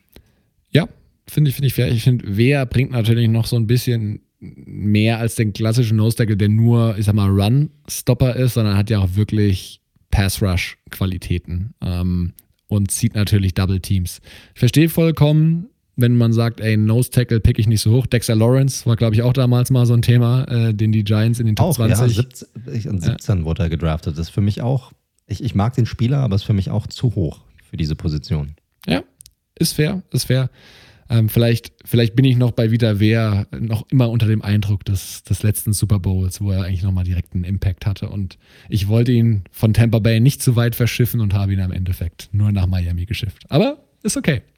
Fitzpatrick ist also noch auf dem Board. Korrekt. Aber erstmal kommen wir Nummer 12 zu den Buffalo Bills. Wie war die Situation bei den Bills? Die Bills kommen eigentlich aus einer, ich sag mal, ziemlich coolen Situation, weil die hatten einen neuen Coach, neue GM, denn McDermott und Bean waren jetzt schon da, hatten ihre erste Saison, hatten 9 und 7er Record gehabt und das definitiv Need für einen Quarterback. So, nun ist bei uns Allen natürlich schon weg. Das heißt, diese große Los, was sie eigentlich hier gezogen hatten, das ist nicht mehr vorhanden. Also was ist noch da? Und da ist eigentlich ja noch ein Spieler, der hier übrig bleibt für mich bei den Quarterbacks, die man noch draften kann in der ersten Runde, meiner Meinung nach zumindest. Und das ist Baker Mayfield. Er ist jetzt vielleicht nicht so der Heilsbringer bisher gewesen. Ähm, aber er weiß, wie sich das entwickelt hätte, auch bei einem anderen Team. Ja, hier bei den, bei den Bills. Und er ist der Einzige, der noch da war. Und Quarterback ist definitiv das größte Need. Klar, sie hätten vielleicht noch Wide Receiver gehen können. Interior O-Line war Need. Edge Rusher, Cornerback vielleicht, obwohl sie in der Secondary ganz gut besetzt waren. Aber für mich ganz klar hier Quarterback das größte Need. Und da war noch einer auf dem Board, der definitiv ein ja, würdig ist, auch ein Top 15 Pick zu sein. Und deshalb, ja, gehe ich hier mit Baker Mayfield zu den Buffalo Bills an Nummer 12. 100 Prozent. Also kann ich, ist so. Man muss auch sagen, die Bills, die waren auch locked in auf Quarterback, muss man sagen. Die haben ja vor dem, das ist nämlich einer dieser Trades, die wir angesprochen hatten, warum picken sie sonst an 12? Weil sie mit den Bengals schon Pre-Draft getradet hatten. Genau, genau und dann ja sogar noch im Laufe des, des Drafts tatsächlich sogar nochmal hoch auf sieben. Das heißt, das war immer klar, Quarterback All-In, Tyra Taylor, wir hatten es vorhin angesprochen, ist zu den, hat man ja nicht verlängert, ist zu den Browns gegangen. Und da war klar, dass wir was machen werden. Und hier ist für mich logischerweise der einzig übrig bleibende Pick, der Sinn macht, Baker Mayfield. Und Sehr gut. Hätte auch funktionieren können, glaube ich. Andere Offense, aber. Ja, vielleicht. Vielleicht. Ich glaube, der da, da auch ganz gut hingepasst, ja. muss ich sagen, auch von seiner Art her. Ja. Passt schon Simples Mafia irgendwie. Mal so einen Tisch zerschreddern, ne? So einen richtig schön. korrekt, korrekt. Gut. Gut. Mach gerne weiter. Nummer 13. Ja, wir bleiben an der Ostküste. Das Washington Football Team, das damals noch anders hieß, das müssen wir aber jetzt nicht wieder auskramen. Die waren damals noch unter der, der Regie von einem anderen Gruden, Jay Gruden, dem Bruder von John Gruden, ähm, der jahrelang, wie gesagt, Head Coach bei Washington war. Ja, und ich meine, du hast ja als Division-Rivale mitbekommen, das war halt schon so stuck in the middle die ganze Zeit, wo sich die, das Washington Football Team zu dem Zeitpunkt bewegt die hat. haben sich intern äh, gut, das, das kriegst du vielleicht als nicht-NFC East-Verfolger nicht so wirklich mit, aber die haben sich intern einfach komplett zerfleischt. Man muss jetzt nicht ja, sagen, dass Gruden jetzt ein mega Headcoach war, aber war ein ordentlicher Headcoach. Aber das, was da intern abging, auch mit dem GM, und der hat ja auch halb irgendwie gesoffen die ganze Zeit und so Geschichten. Und dann, da war schon einiges dabei, was nicht so mega gut lief. Und Dan Snyder immer noch mit seiner Hand im Spiel, wann er welche Picks machen möchte und so Geschichten. Der Owner. Der Owner, genau. Daniel Snyder. Ähm, war alles nicht so optimal bei den, bei Washington damals. Und ja, right in the middle, 7 und 9 haben sie ja damals die Saison beendet und das war nicht besonders, ja, auf, auf, auf keinen grünen Zweig kamen die irgendwie. Ja, zudem gab es die besondere Situation, dass sie auf Quarterback eine Veränderung vollführt hatten. Äh, sie hatten Cousins zweimal nicht verlängern können. Cousins spielte zwei Jahre nacheinander unter dem Franchise-Tag und den kann man ja nur zweimal vergeben. Das heißt, danach war er Free Agent und offensichtlich hatte er auch keinen Bock mehr auf Washington und hat dann den Vertrag in Minnesota unterschrieben. War damals bestbezahlter Quarterback der Liga. Ey, selten so einen Quarterback gesehen, der so smart gemacht hat, aus seinen Fähigkeiten so viel kohletechnisch rausgeholt hatte wie Kirk Cousins. Muss man einfach sagen, muss man ihn für loben. Oder Brock Osweiler hat 64 Millionen verdient in seinen drei Jahren oder vier Jahren. Also auch nicht verkehrt. Auch, auch nicht verkehrt, absolut. Absolut. Naja, zurück zum Washington Football Team. Cousins weg. Wer ist jetzt da? Alex Smith hatten sie damals geholt von den Chiefs, denn die Chiefs hatten sich ja schon im Nachhinein sehr weise auf Patrick Mahomes als Starting QB festgelegt, haben Smith getradet nach Washington. Und die Offense sah ja noch gar nicht so schlecht aus. Trent Williams war zu dem Zeitpunkt noch da und auch noch nicht im, im Holdout. Brandon Scherf war schon da. Sie hatten auch noch einen Adrian Peterson auf Running Back. Sie hatten Jamison Crowder in der Offensive. Also alles, so ein paar nette Assets waren da. Aber die Defensive bei Weitem noch nicht so dominant wie auf dem Level, was ihr letztes Jahr von ihnen gesehen habt. Also die Needs waren auch ganz klar auf der defensiven Seite des Balls. Und so haben sie auch gepickt. Sie sind am Ende mit einem Pick gegangen, den ich auch nicht schlecht finde, auch in der, ja, rückwirkend nicht. Darren Payne, Defensive Tackle von Alabama, damals gepickt. Also die, das Washington Football Team hat ja generell sich so seine D-Line richtig schön über den Draft zusammengebaut mit Payne, mit Montez Sweat, den sie noch dann im Jahr drauf geholt haben, Chase Young, der dann hinzukam. Also da muss man wirklich sagen, immer relativ hoch gepickt, aber dann auch sehr gut gepickt, was äh, die erste Runde angeht. Ich finde, es gibt hier aber noch einen Spieler, wo ich sagen muss, der hat letztes Jahr nochmal so einen krassen Sprung gemacht und es war auch ein Need und zwar auf Linebacker-Position, was sie ja dieses Jahr schlussendlich angegangen haben, das Washington Football Team.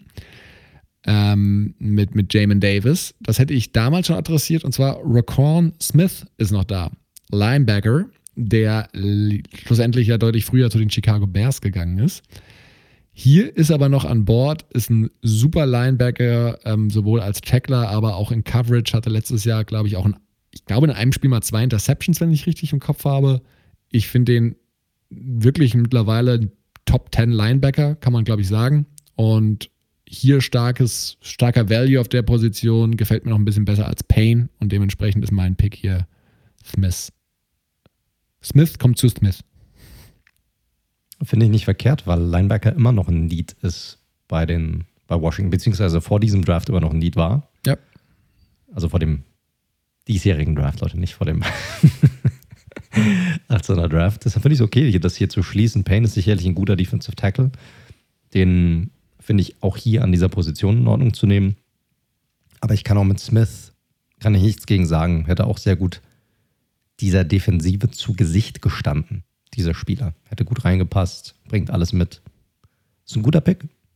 Ja, also meine Überlegung war hier eher, oder Fitzpatrick Safety ist ja auch immer noch ein Thema, was man angehen kann.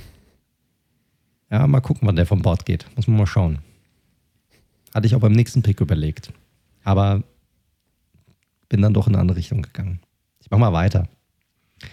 Pick Nummer 14 waren die Green Bay Packers. Die Packers ja, 2017 war keine so geile Saison für die Packers. War eine ihrer schlechtesten Saisons in jüngerer Vergangenheit. Das erste Mal seit 2008, dass sie eine Losing Season hatten. Und dann auch noch direkt, klar, dann ohne Playoffs. Rogers verletzte sich während der Saison äh, relativ schwer am Schlüsselbein. Und äh, die Packers, die dann eigentlich relativ ordentlich gestartet sind, verloren dann aber acht ihrer letzten elf Spiele ohne Rodgers. Ja, und das hat dann dazu geführt, dass die Packers ursprünglich hier an Nummer 14 gedraftet haben. Die sind dann ursprünglich haben sie relativ sind so viel rumgesprungen in der ersten Runde. Zuerst mit den Saints getradet, um dann unten auf äh, Rang 27 zu sein, um dann wieder hoch zu draften von 27 auf 18, um dann den um dann Cornerback Jair Alexander zu draften. Also dieses Need Cornerback war definitiv vorhanden. Und ist auch ein Need, das ich dann hiermit aufgenommen habe. Alexander ist zwar schon weg. Und äh, hier kommt der, ja, vorhin schon angekündigte undrafted Free Agent äh, zum, zu, seiner, zu seinem großen Auftritt sozusagen in der ersten Runde. Und zwar habe ich hier JC Jackson, den undrafted Free Agent, der zu den Patriots ging, zu den Green Bay Packers gedraftet. Jackson war ein undrafted Free Agent, hatte eine super Training Camp und eine super Pre Preseason damals dann für die Patriots und blieb dann auf dem Roster, hat dann in seiner ersten Saison 13 Spiele gemacht, fünf gestartet, hatte drei Interceptions dann in der zweiten Saison 2019 sechs Spiele gestartet von 16 und hatte fünf Interceptions. Und dann in der letzten, letztes Jahr dann neun Interceptions als Fulltime-Starter sozusagen. Also in drei Jahren 17 Interceptions als undrafted Free Agent. Man muss natürlich sagen, er hat sicherlich mit Stefan Gilmore und der ganzen Secondary und Defense der Patriots sicherlich nicht das schlechteste Umfeld, um dort reinzuwachsen und dort gut zu performen, aber unter Belichick einfach mal so zu spielen, ist auch nicht einfach gegeben und dann auch noch so gut zu performen. Er bringt Gardemaße mit, ist ein super Man-Cover-Corner und äh, hätte hier auch den Packers sehr gut zu Gesicht gestanden, finde ich. Deshalb, klar, du verlierst Alexander, aber ich finde das nicht so ein krasser Drop-Off und äh, gefällt mir hier gut als Pick. Hätten hier sicherlich auch nochmal einen weiteren Pass-Rusher vertragen. Wide Receiver hatten sie Adams und damals noch Randall Cobb. Also waren sie okay aufgestellt. Sicherlich hätten sie noch einen weiteren vertragen. Aber ich muss sagen, ich fand vom Talentlevel her was er mitgebracht hat, fand ich Jackson den besten Spieler. Das Need war auch immer noch da. Und deshalb für mich hier JC Jackson zu den Packers an Nummer 14 vom 2018er Redraft. Ja, kann ich nichts gegen sagen. Du hast es schon angesprochen. Pass Rush wäre die Alternativ gewesen. Da können wir uns noch wiederholen. Da war die Klasse jetzt nicht übermäßig stark besetzt. Äh, Wide Receiver klar, da gab es noch zwei, drei spannende Kandidaten. Aber wir wissen ja auch, die Green Bay Packers draften ja keinen Wide Receiver an 14. Das wäre das wär ein Witz. Man muss, man muss auch irgendwie ne, diese DNA, die so ein Club mitbringt, die muss man ja auch irgendwie beibehalten.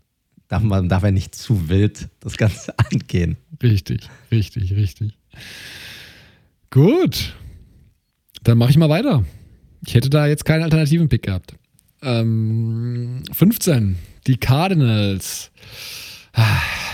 Das wird ein bisschen kontrovers, glaube ich. Aber gut, gehen wir mal rein. Cardinals an 15 gepickt. Äh, das lässt einen ausgeglichenen Rekord vermuten. So war es auch. 8 und 8. Und ja, die, die 17er Saison vor dem Draft war diese Saison der Abschiede. Bruce Arians hat damals seinen Rückzug vom Trainergeschäft angekündigt. Ja, der Bruce Arians, der jetzt Coach ist bei den Buccaneers, der hatte sich nämlich ursprünglich in den Ruhestand verabschiedet und nicht einfach nur gekündigt oder wurde gefeuert. Zudem hat Carson Palmer, ähm, der in der letzten Saison, der hat auch nicht mehr sein letztes schönes Rodeo, der hat sich in der Saison den Arm gebrochen und dann irgendwann gesagt, er würde nochmal zurückkommen, kam er dann doch nicht und so hat er dann doch sehr unbefriedigend seine Karriere beenden müssen. Ihr könnt es euch vorstellen, wenn in deiner letzten Saison dann dein ja, Star-QB, dein Parma hat kurz davor ja noch auf sehr hohem Level gespielt, nicht mehr spielen kann und dann Blaine Gabbard und Drew Stanton übernehmen müssen, dann ist das natürlich jetzt auch nicht gerade die Zutaten, um eine tolle Saison abzuschließen. Und so sind Arians und Palmer haben sich äh, aus ihrer durchaus erfolgreichen Zeit ja bei den Cardinals dann schlussendlich verabschiedet mit einer 8 und 8 Saison. Steve Wilkes vor DC bei den Carolina Panthers übernahm. Spoiler, war nach einem Jahr wieder weg. Also von daher nicht so gut gelaufen. Äh, ein Jahr ist schon sehr selten, dass ein Coach nicht mehr kriegt. Und die Cardinals hatten natürlich ein krasses Need auf QB. Das sind sie zwar in der Free Agency schon angegangen, allerdings mit Sam Bradford, die Älteren erinnern sich noch, dem sie damals einen Zwei-Jahres-Vertrag gegeben haben. Bradford schon immer ein QB, der sehr verletzungsanfällig war, wo man jetzt nicht hundertprozentig davon ausgehen konnte, dass der alle deine Spiele macht. Plus, ich weiß nicht, wie du ihn gesehen hast, aber ja, also jetzt auch keiner, der dein Herz zum Springen bringt. Ich, ich ahne Böses. Ja, ich habe es ja schon darauf hingeleitet. Es ging ja nur um QBs. Und ich weiß, dass das auf jeden Fall diskutabel ist. Ich bin nur, und bei also mein Pick, um es kurz zu machen, sie haben natürlich Josh Rosen damals nach dem Uptrade, hat mir ja schon gesagt, gedraftet. Rosen ist natürlich hier gar keine Rolle mehr, weil er nur noch auf dem Practice Squad, ähm, ich glaube bei den 49ers mittlerweile ist. Ich habe den Überblick verloren. Ich glaube bei den 49ers. Es gibt noch einen QB, der ja zu den Jets gegangen ist, jetzt bei den Panthers, Sam Darnold. Ist diskutabel, definitiv. Ich sehe bei Darnold alle Kritikpunkte, weil er einfach nicht performt hat in den drei Jahren sehe auch, dass er Problemzonen, die er am College hatte, auch immer noch hat. Gebe ihm aber noch etwas Welpenschutz. Aus zwei Gründen, weil er wirklich bei diesem Adam Gaze Jets Desaster mit an Bord war. Punkt eins. Und ich hatte das schon mal gesagt vor ein paar Wochen. Der ist zehn Monate älter als Mac Jones, der gerade gedraftet worden ist. Wenn wir nächstes Jahr das machen würden und er hat wieder mit Joe Brady, mit Matt Rule bei Carolina nicht performt, ist der Pick natürlich ein ganz anderer und ich würde hier wahrscheinlich Richtung O-Line gehen oder Wide Receiver. Hier ist mir das Need für die Cardinals zu dem Zeitpunkt, wo du jetzt ja auch keinen richtigen Starting QB mehr bekommst, wenn du nicht dafür tradest oder sonstiges, zu hoch. Und ich würde auch mit dem Wissen heute, weil davon sprechen wir ja, fände ich es noch gerade so vertretbar, Arnold zu traden, äh, zu draften an der Stelle. Ja, nee, bin ich nicht bei dir. okay, also Spaß beiseite. Ich kann es irgendwie nachvollziehen, also deinen Gedankengang. Ja, weil du hast immer noch, also in deinem Kopf schwirrt eine gewisse Hoffnung noch mit, dass da mehr existiert. Das Problem ist, gezeigt hat das nicht. So. Das heißt, es basiert bei dir komplett auf der Hoffnung, dass da mehr kommen könnte. Und der ist noch so jung und der hat doch das Talent. Aber vielleicht hat er es halt auch einfach nicht. Vielleicht. Und darauf basierend Pick Nummer 15, nachdem du jemanden, der es vielleicht nicht hat, drei Jahre zuschauen konntest, auch wenn das nie da ist. By the way, ich weiß nicht, wie Steve Keim, also GM, das alles überlebt hat, einen Headcoach zu engagieren, der nach einem Jahr wieder weg ist und Josh Rosen zu draften, der nach einem Jahr wieder weg ist. Dass er das alles noch machen durfte und für Kyler Murray draften durfte, das ist, naja, äh, anderes Thema. Ähm, ich kann es irgendwie nachvollziehen, weil keiner mehr da ist und QB das Need ist. Äh, trotzdem kann ich da nicht mitgehen. Einfach weil er das nichts gezeigt hat, wo ich sage, er ist es wert, ein First-Round-Pick zu sein. Drittrunden-Pick vielleicht, aber nicht äh, First-Round-Pick. So. Und deshalb wäre ich hier in eine andere Richtung gegangen. O-Line, Wide Receiver, auch oh, klar, O-Line, aber so ein Colton Miller, ja, hätte ich auch hier genommen. Ähm, Wide Receiver wären sicher nicht noch auf dem Board gewesen. Corton Sutton oder so jemand wäre sicherlich nicht verkehrt gewesen. Das, das, das hätte ich jetzt hier eher gemacht, als, als Darnold zu draften, auch wenn ich es ein bisschen nachvollziehen kann. Ja, die Angst, mit Sam Bradford in die Saison zu gehen, war so groß. Bradford hat sich, glaube ich, auch super schnell verletzt, oder? War das nicht sogar so? Ich glaube, Bradford hat sich super schnell verletzt und Rosen musste irgendwie in Woche drei. Ja, gut, aber was? Aber ich meine, du, du weißt ja, wie Rosen gestruggelt hat. Weißt du, die Frage, die ich mir stelle, wie hättest du sichergestellt, dass Darnold nicht genauso struggelt? Absolut fair. Also das Umfeld ist jetzt auch nicht so mega geil gewesen für ihn dort. Ja, Muss also man klar, sagen. Retrospektiv hatte wahrscheinlich auch ein Josh Allen. Ne? Wir haben ja über Umstände gesprochen vorhin. Der hatte Probleme. Josh ja, ja, Allen ich weiß, zwei Josh. Jahre lang beschissen aus. Ja, ja. Also alle, ne? Ich glaube auch ein Lamar, also Lamar Jackson natürlich auch ein spezielles Beispiel. Man muss wirklich feststellen, die Cardinals in der Saison darauf, nach diesem Draft, waren katastrophal. Nicht umsonst haben sie ja dann den First Overall Pick 2019 bekommen, weil da hat nichts gepasst. Die hatten eine scheiß O-Line, die hatten scheiß Coaching, die hatten, wenn ich es richtig glaube, auch nur noch nicht mal eine okay Defense, ehrlich gesagt. Also da war sehr, sehr, sehr wenig. Äh, die hatten noch ein bisschen David Johnson, der auch, glaube ich, da ein bisschen verletzt war und Larry Fitzgerald. So, that's it. Mehr hatten sie eigentlich nicht. Und hinten noch Buda Baker.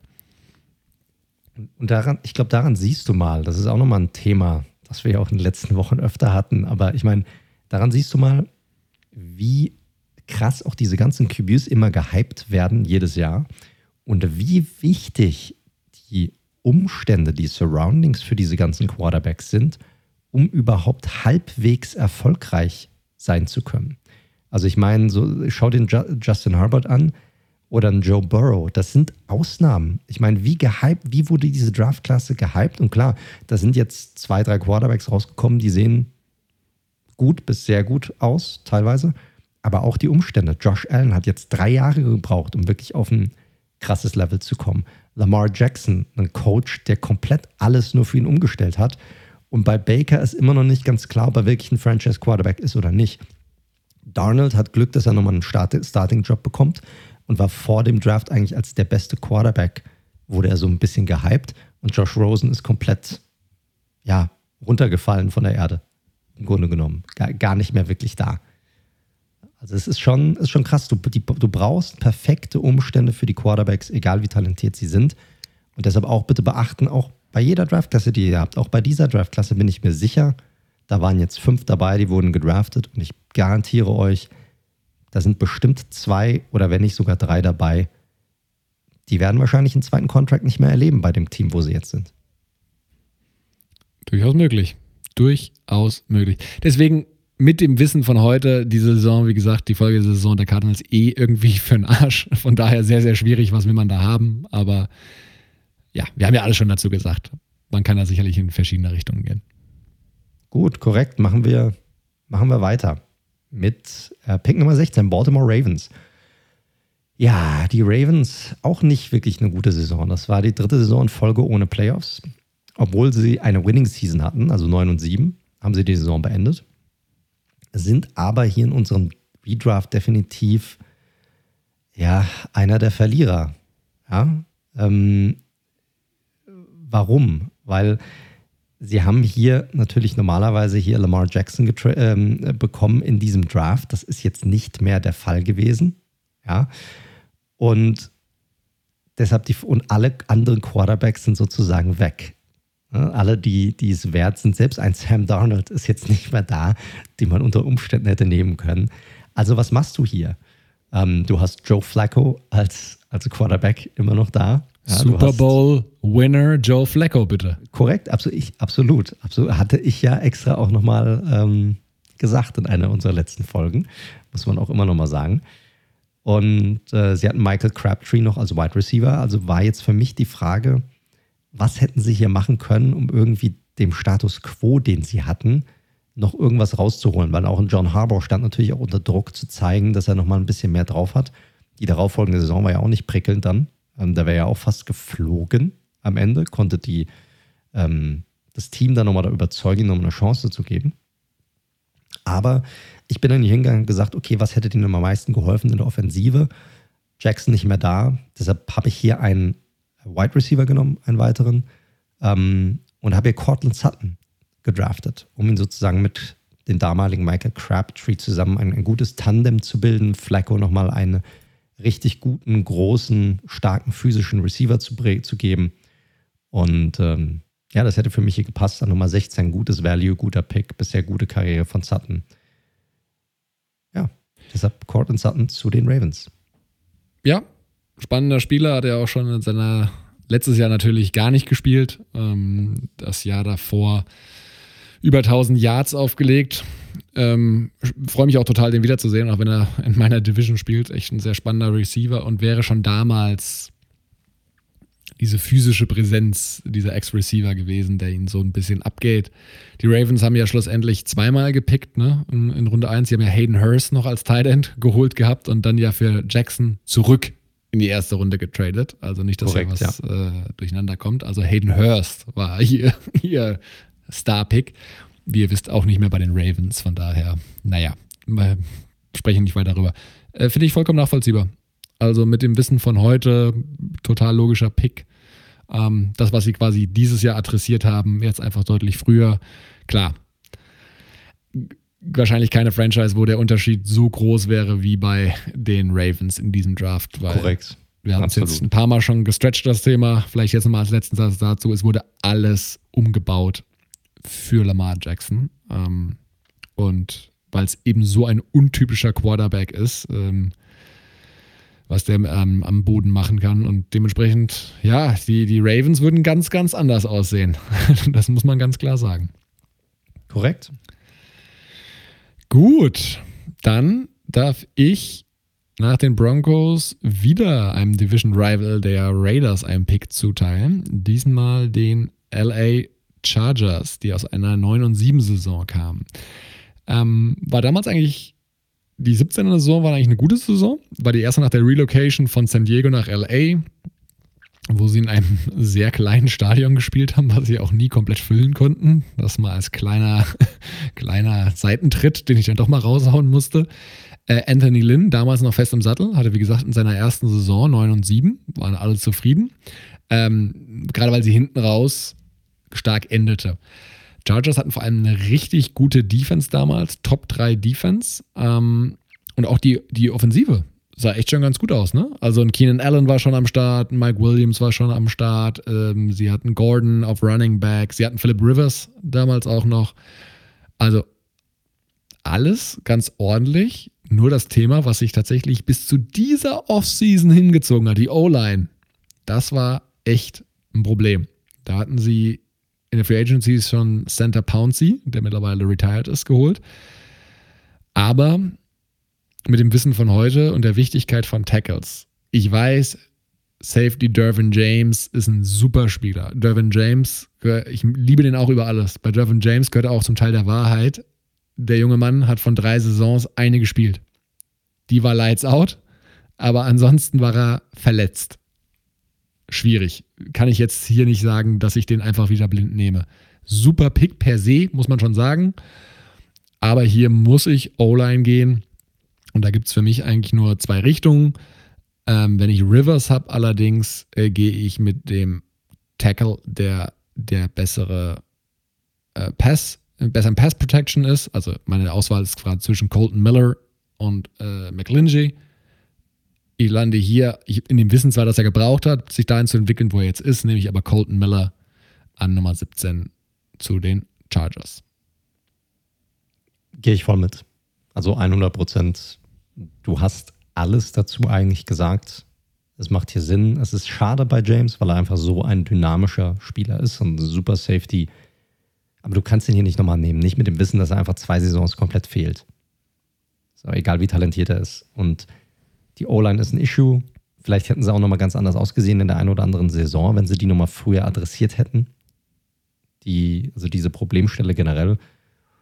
Und deshalb wäre ich, würde ich hier auch mit Colton Miller gehen. Auch aus den Gründen, die du schon genannt hattest. Deshalb passt der Pick für mich hier. Ja, vielleicht nochmal zur Ergänzung. Das Tackle-Duo war damals Russell Okung, der mittlerweile ja immer noch Free Agent ist, soweit ich weiß, und Joe Barksdale, wo ich ehrlicherweise passen muss, wo der gerade, ob der auf irgendeinem Roster ist, ehrlich gesagt. Also ein Upgrade war notwendig. Korrekt, korrekt. Gut, nächster Pick, Nummer 18, die Seattle Seahawks. Ja, die Seahawks kamen aus ihrer letzten Saison, der Legion of Boom, mussten diese aber ohne die Playoffs sozusagen beenden. Dafür hatten sie, dafür hatte Russell Wilson eine super Saison, hat alle möglichen Rekorde gebrochen. Ähm, zum einen, glaube ich, war es der äh, Rekord für die meisten Touchdowns im vierten, im, im vierten Quarter innerhalb von einer Saison. Den hatte vor Eli Manning mit 15 oder 16. Den hat er in der Saison gebrochen mit 18 Stück. Sogar 90, bin mir nicht ganz sicher. Eins von beiden. Und äh, hat auch die meisten Touchdowns von allen Quarterbacks in der Saison. Also eigentlich eine ganz ordentliche Saison. Aber die Offense generell lief leider nicht so berauschend. Deshalb waren sie am Ende des Tages auch nur 9 und 7 Team. Also insgesamt relativ unausgewogen das Ganze. Ähm, wie gesagt, vorhin schon genannt, im Original Draft tradeten die Packers hoch hier mit den Seahawks, um J.R. Alexander zu draften und Seattle war dann unten auf Nummer 27 und draftete einen Running Back mit Rashad Penny. Ja, der wird jetzt nicht mehr gedraftet, auch gar nicht in der ersten Runde, das können wir schon mal vorweg, vorweg sagen, auch wenn ich ihn jetzt nicht so schlimm finde als Running Back, aber ich glaube besser als ein Dritt- oder Viertrunden-Pick ist er jetzt nicht. Need war hier Cornerback auch bei den Seahawks oder halt Running Back, den sie gedraftet haben. Und einer ist ja hier noch auf dem Board, der für mich vielleicht der beste pure Running Back in der gesamten Liga ist zurzeit. Und das ist einfach Nick Chubb. Der hätte da wie die Faust aufs Auge hingepasst zu den Seahawks. Das ist ein super Runner, ein harter Runner, super Vision. Das hätte, das hätte einfach super gepasst. Ich finde es auch vom Value hier, für wie gut er ist, immer noch in Ordnung hier Nummer 18. Und deshalb Nick Chubb hier in dem Redraft zu den Seattle Seahawks. Äh, ja, gut, jetzt äh, muss ich mal Gegenwind geben. Das geht für mich. Also, wir brauchen nicht über die Qualitäten von Chubb reden. So. Der ist ja schlussendlich Anfang der zweiten Runde, glaube ich, gegangen. Und ich gebe dir vollkommen recht, was, dass seine Qualitäten als Runner unbestritten sind. Das ist natürlich ein sehr passender Seahawks-Pick, muss man natürlich sagen. An 18 einen Running Back, einen puren Runner zu nehmen. Aber mit dem Wissen von heute und auch in der Diskussion, wo wir gerade sind, Russell Wilson, O-Line, helft mir doch mit, mit der O-Line. Ich will es jetzt gar nicht zu weit ausführen. Wir hatten es auch diesen Draft wieder gesagt, dass sie Tackle früher adressieren hätten sollen, O-Line. Ich hatte nochmal reingeschaut. Sie hatten damals auch schon Dwayne Brown auf Tackle äh, und auf der anderen Seite Ifedi, George Fant. Mm, sorry. Also hier, hier hätte ich wirklich überlegt, auf einem, nochmal auf Tackle zu gehen. Und hier wäre mit dem Wissen von heute, auch wenn er klar seine Stärken auch im Run-Blocking trotzdem hat, das ist ja auch wieder was, kannst du trotzdem äh, zu McLinchy gehen, beispielsweise. Alter, aber du hast es doch vorhin gerade gesagt. Ich meine, Running Game, alles klar. Aber der Typ ist einer, äh, was ist er laut PFF, Nummer 60 in der Liga, was Pass-Blocking angeht. Und du willst ihn hier trotzdem nehmen, sozusagen dann als Alternative, weil ja Russell Wilson so gut geschützt werden muss. Na Moment, also selbst, was ist denn die Identität der Seahawks? Sie werden den Ball viel laufen. Also dementsprechend, ja, ja, ja, und das kann er ja gut. Run-Blocking. Ja, und da hätte, auch, und da hätte auch einen super Run. Und dass ja trotzdem Running Backs einen Unterschied machen, wer läuft, sehen wir ja an dem Unterschied zwischen einem Rashad Penny und an einem Nick Chubb. Naja, gut, ein Rashad Penny hat einen Kreuzbandriss auch gehabt. Aber ja, Chubb ist natürlich der bessere Spieler. Ich komme ja andersrum. Ich sage ja auch, Nick Chubb kann so gut laufen, weil er auch hinter einer guten O-Line läuft. Und gib mir irgendwie, keine Ahnung, wir müssten nochmal reinschauen, in der zweiten, hier, Philip Lindsay ist undrafted gegangen in dem Draft. Hol dir irgendwann Philip Lindsay und lass den. Wo ist der heute, Mann? Wo ist Lindsay heute? Bei den Texans irgendwo guckt er jetzt rum. Ja, und ich sage dir, dass der hinter einer, einem Tackle wie McLinchy sicherlich besser aussieht als, keine Ahnung, ein Chubb hinter einem Efidi. Oder gleich gut, sagen wir mal gleich gut. Das glaube ich nicht. Also ich finde hier 18 Running Back zu nehmen. Ich habe selbst vorhin auch einen Spaß-Pick genommen. Barclay Punkt, aber wie gesagt. Was sind du für ein Arsch, Mann? Ein Spaß-Pick. Nein, aber bei, man, man muss, man, man, muss bei, man muss bei Saquon Barkley natürlich schon noch die Receiving-Option mit reinnehmen. Andererseits. Ein Spaß-Pick. Du bist ein Spaß-Pick. Ach, Mikey, sei doch nicht so. Du hast doch schon zweimal der Picks kritisiert. Ich finde Chopper an 18 einfach ein bisschen früh. gesehen ist es eine, ein, ein, sie, ihn so abzuwerten mit einem Spaßpick ist was anderes. Aber gut, aber gut, ist okay. Ja, ist okay. ein bisschen Entertainment soll, mal, soll ja sein.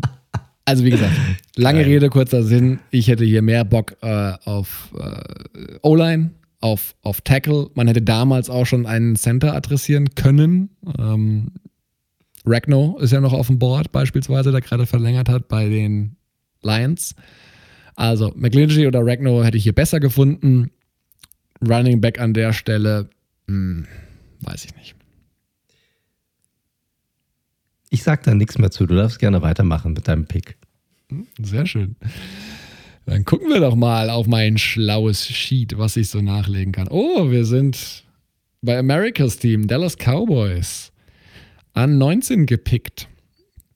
Wo kamen die denn so richtig her? Also die, die vorherige Saison, die 17. Saison, war die erste Saison mit Dak Prescott als Fulltime-Starter. Tommy Romo, also dann weg vom Fenster sozusagen. Und ja, neben Romo haben sich auch noch Des Bryant und Jason Witten verabschiedet. Das heißt natürlich, Receiving-Waffen für Prescott waren jetzt nicht so richtig am Start. Gleichzeitig gab es noch einen Abgang von Linebacker Anthony Hitchens Sprich, Linebacker und Wide Receiver waren so die beiden relativ eindeutigen Needs. Schlussendlich, das kann man ja sagen, haben die Cowboys Leighton Vander Ash, Linebacker von Boise State, gedraftet, der eine super erste Saison hatte, keine Frage, seitdem aber auch sehr viel mit Verletzungen zu kämpfen hat. Ich finde Vander Ash, der hat immer noch Upside auf jeden Fall, aber an 18 hier nehmen, hm, weiß ich nicht. Ich gehe hier in eine andere Richtung mit einem Receiver, der mir ein bisschen unterschätzt wird, ähm, unter anderem auch, weil er dort spielt, wo er spielt. Und ich auch körperlich sehr physischer Receiver, über 1,90 groß und würde hier nach dem Abgang von Des Bryant und Jason Witten eine großes, ein großes Target für Dak Prescott ziehen anstelle des Cowboys und das wäre DJ Chark, der mittlerweile auch einmal im Pro Bowl war, wenn ich es richtig gesehen habe. Also von daher Wide Receiver DJ Shark statt Leighton Vander Esch. Ja, ich kann nicht eigentlich im Großen und Ganzen mitgehen, muss ich sagen. Weil Vander Esch hat halt das Problem, das ist halt immer mal wieder von Verletzungen geprägt. Ich glaube, talentmäßig ist er jetzt ist nicht die Frage, dass es hier okay ist, gewesen wäre, ihn auch hier weiterhin zu picken. Aber sie haben ja ihm jetzt auch die 50 Option jetzt auch nicht äh, gegeben. Mal schauen, wie es jetzt die kommende Saison sein wird. Sie haben jetzt extra auch nochmal Parsons gedraftet, um diesen Linebacker-Core weiterhin aufzuwerten. Shark ist jetzt nicht für mich der, der First-Round-Pick schlechthin für einen Wide Receiver, aber ich finde es okay, weil die Alternativen auf Wide Receiver jetzt auch nicht mehr so prickelnd sind in diesem Draft. Er hat bisher eine ordentliche bis gute Karriere gehabt, bislang. Ähm, ist hier auch definitiv ein Need gewesen für die Cowboys vor dem Draft. Und deshalb kann ich da im Großen und Ganzen mitgehen. Und vielleicht wäre es auch ein bisschen, vielleicht hätte er auch nochmal ein bisschen nochmal eine geilere Karriere bisher gehabt bei den Cowboys. Ne? Mit Prescott als schon besseren Quarterback insgesamt, mit einer besseren O-Line, besseren Möglichkeiten, sich da zu entwickeln und generell früher mehr Targets zu bekommen. Oder ich sag mal, in einem Team zu spielen, das erfolgreicher ist, generell, finde ich den Pick okay.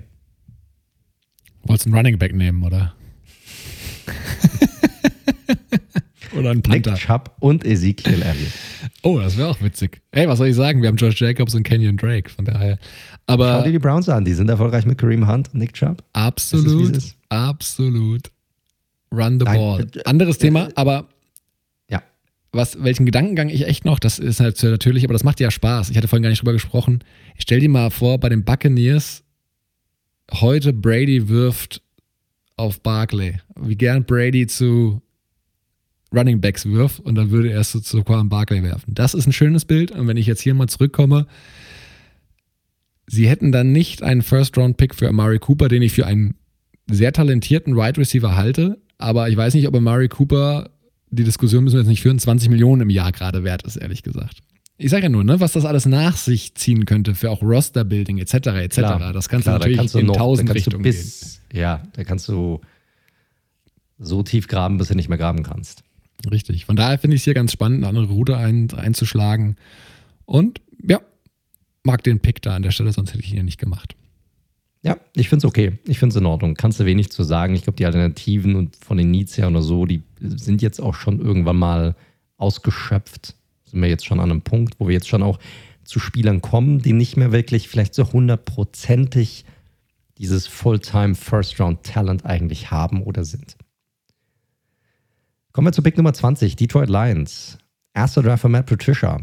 Ähm, dieser, die Saison davor war die letzte von Jim Caldwell, der aus welchem Grund auch immer gehen musste, weil das war seitdem auch die letzte Winning Season, die die Lions hatten. also Tja. Caldwell ging, da waren die Lions 9 und 7. Haben wohl gedacht, mit Patricia wird es deutlich besser. Ja, da seitdem gab es drei Losing Seasons in Folge. Patricia ist zum Glück für alle Lions-Fans sicherlich nicht mehr mit an Bord. Und die Lions hatten eigentlich überall gewisse Needs, weil sie hatten jetzt keine spektakulären oder wirklich speziellen Spieler auf irgendwelchen Positionen, außer vielleicht auf einer Quarterback-Position, wenn du Stafford für einen außergewöhnlichen Quarterback hältst. Sie hatten sicherlich Needs am meisten, was die Defensive End, Running Back-Position, aber auch die Tight End-Position anging. Aber auch die Offensive Line, um halt jemanden wie Matt ähm, Stafford zu schützen, auch immer noch eine, eine Option. Sie hatten sich hier damals für äh, Center Frank Ragnow entschieden, der jetzt auch einen zweiten Vertrag bekommen hat für die Lions.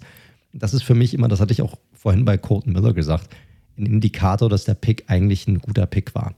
Ja, ob du den in der ersten Runde hattest, zweite Runde ist egal. Wenn du, einen, wenn du einen deiner Draft-Picks wieder einen neuen Vertrag gibst, erneuert, dann hat es für alle gepasst.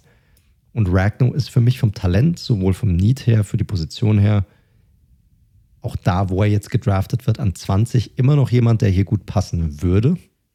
Auch wenn ich mir die restlichen Spieler angucke, die noch zur Verfügung stehen. Und deshalb, auch wenn er jetzt kein Splashy-Pick ist, bleibe ich hier dabei und gehe hier auch wieder mit Frank Ragnow als den Pick für die Detroit Lions. Ja, also wir hatten ja über Ragnow letzte Woche ein bisschen gesprochen im Zuge seiner Vertragsverlängerung, dass das ein guter Pick ist dadurch, dass man mit ihm verlängert. Geschenkt, brauchen wir nicht drüber reden. Ich hatte halt nochmal mir das Roster angeschaut. Sie hatten halt damals auf Center Graham Glasgow, der jetzt bei den Broncos ist. Kein schlechter Spieler. Kein schlechter Spieler, muss man sagen. Er hat eine ganz gute Saison gespielt, auf jeden Fall. Und wenn ich diese Defense mir anschaue, ei, das, da ist also auf Linebacker springt da so ein äh, Gerard Davis damals halt noch rum, ne? Ein Devin Kanar ist noch am Start, ein Christian Jones. Safety, Taven Wilson und Glover Quinn. Ich habe keine Ahnung, wer diese Spieler sind. Wirklich. Also Leute, falls, falls ich hier gerade mich irgendwie oute, weil ich keine Ahnung habe, wo spielen, wo spielen diese Spieler gerade? Also, du, du, hast schon recht. Also, gerade die Safety-Position wäre eine Position gewesen. Da hatte ich drüber nachgedacht, hierhin zu, hierhin zu draften. Das Problem für mich ist einfach den Value, den ich persönlich die, der Safety-Position gebe. Und die ist nicht so mega hoch, auch wenn hier sicherlich noch der ein oder andere interessante Spieler da gewesen wäre.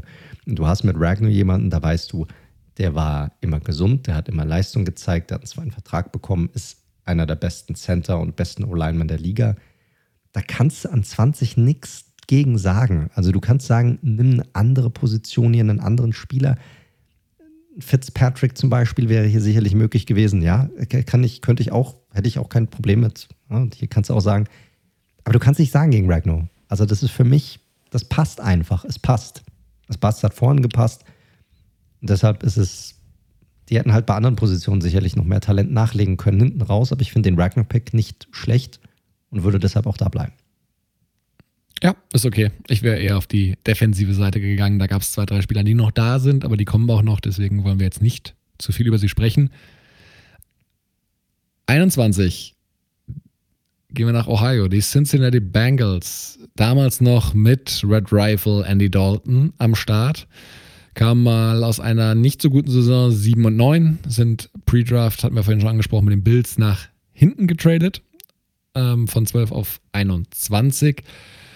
Ja, und die Bengals hatten, Bengals Bills ist so eine ganz witzige Connection in dieser Saison gewesen, weil die Bengals hatten mit ihrem Sieg im letzten Spiel gegen die Ravens, äh, das weiß ich noch, das habe ich im, im Mexiko-Urlaub sogar damals gesehen, dazu geholfen, dass die Bills seit 99 zum ersten Mal wieder in die Playoffs gekommen sind. Was ganz nett war, weil für die Bengals ging es um gar nichts mehr und die Ravens haben schlussendlich gechoked, versagt in diesem entscheidenden Division-Duell gegen die Bengals und so konnten die Bills zum ersten Mal, wie gesagt, seit 99 in die Playoffs einziehen. Also sehr, sehr schön. Und es markiert aber gleichzeitig trotz diesen netten Finish aus Bildsicht das Ende der Ära von Marvin Lewis. Der, Leute, das wisst ihr vielleicht nicht mehr, 16 Jahre Head Coach, 16 Jahre bei den Bengals war. Also krass, richtig, richtig lang. Und die Bengals übergaben das Zepter an Zach Taylor. Damals nur in Anführungszeichen vorher Quarterback-Coach bei Sean McVay bei den Rams gewesen. Das war ja dieses Jahr, wo alle, alle, jeder wollte was von Sean McVay irgendwie abhaben aus seinem, aus seinem Stuff. Korrekt. Wie erfolgreich das jetzt perspektivisch ist mit Zach Taylor, das gilt es, glaube ich, spätestens nach der kommenden Saison zu evaluieren. Bisher nicht so, aber nun gut, sei es drum. Fand ich auch nicht ganz einfach. Needs gab es damals verschiedenste. Die, die D-Line sah noch mit einem mit Gino Atkins und Carlos Dunlap ganz gut aus. Dalton war noch nicht komplett umstritten auf Quarterback. Aber es gab vor allem in der O-Line auch damals schon durchaus Fragezeichen. Das haben sie auch adressiert schlussendlich mit Billy Price, Center, Ohio State.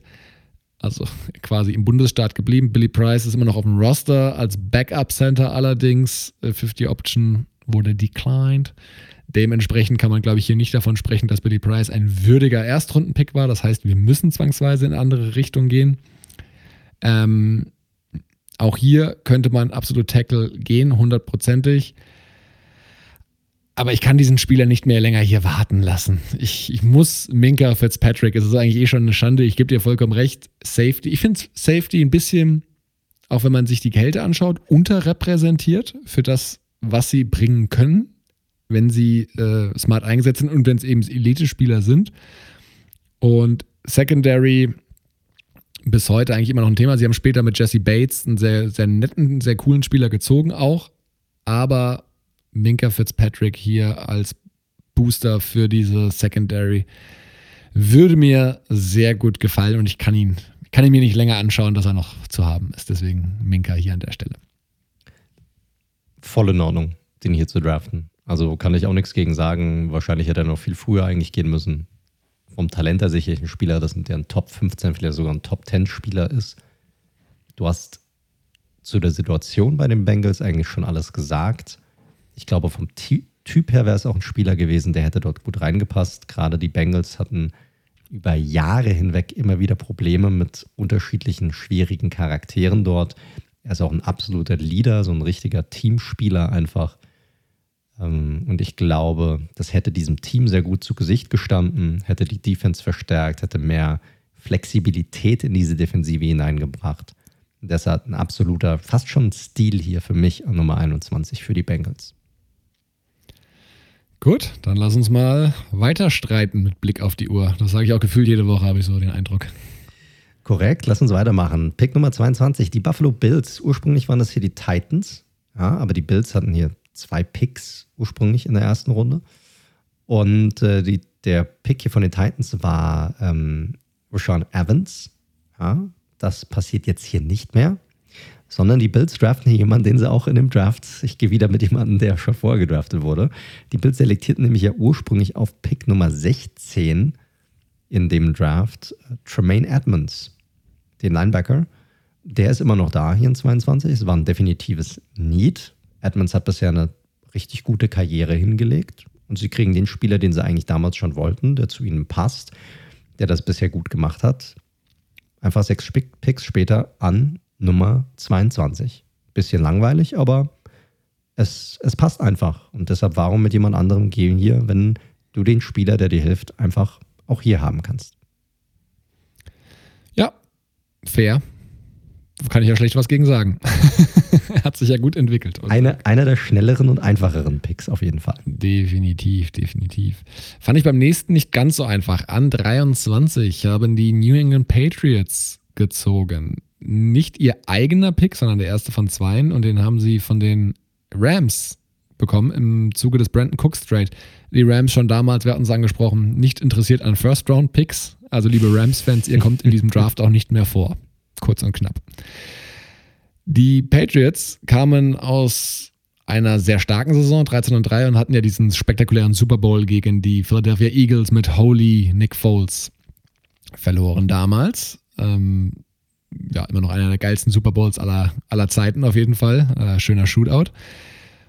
Und ja, wie es halt bei den Patriots eigentlich relativ gängig ist, nach so einer, nach jeder Saison eigentlich, weil die Patriots damals zumindest sich weigerten, in der Free Agency überzubezahlen. Da haben sie eine kleine Abkehr hingelegt. Damals war es noch anders. Und so verließen Spieler wie Cornerback Malcolm Butler, Tackle Nate Solder, der ist ja zu deinen Giants gegangen, Running Back Dion Lewis, Danny Amendola, haben alle woanders relativ teure Verträge unterschrieben. Man muss auch sagen, alle die Verträge, die sie unterschrieben haben, haben sich bisher nicht ausbezahlt gemacht oder sie sind schon teilweise wieder bei anderen Teams.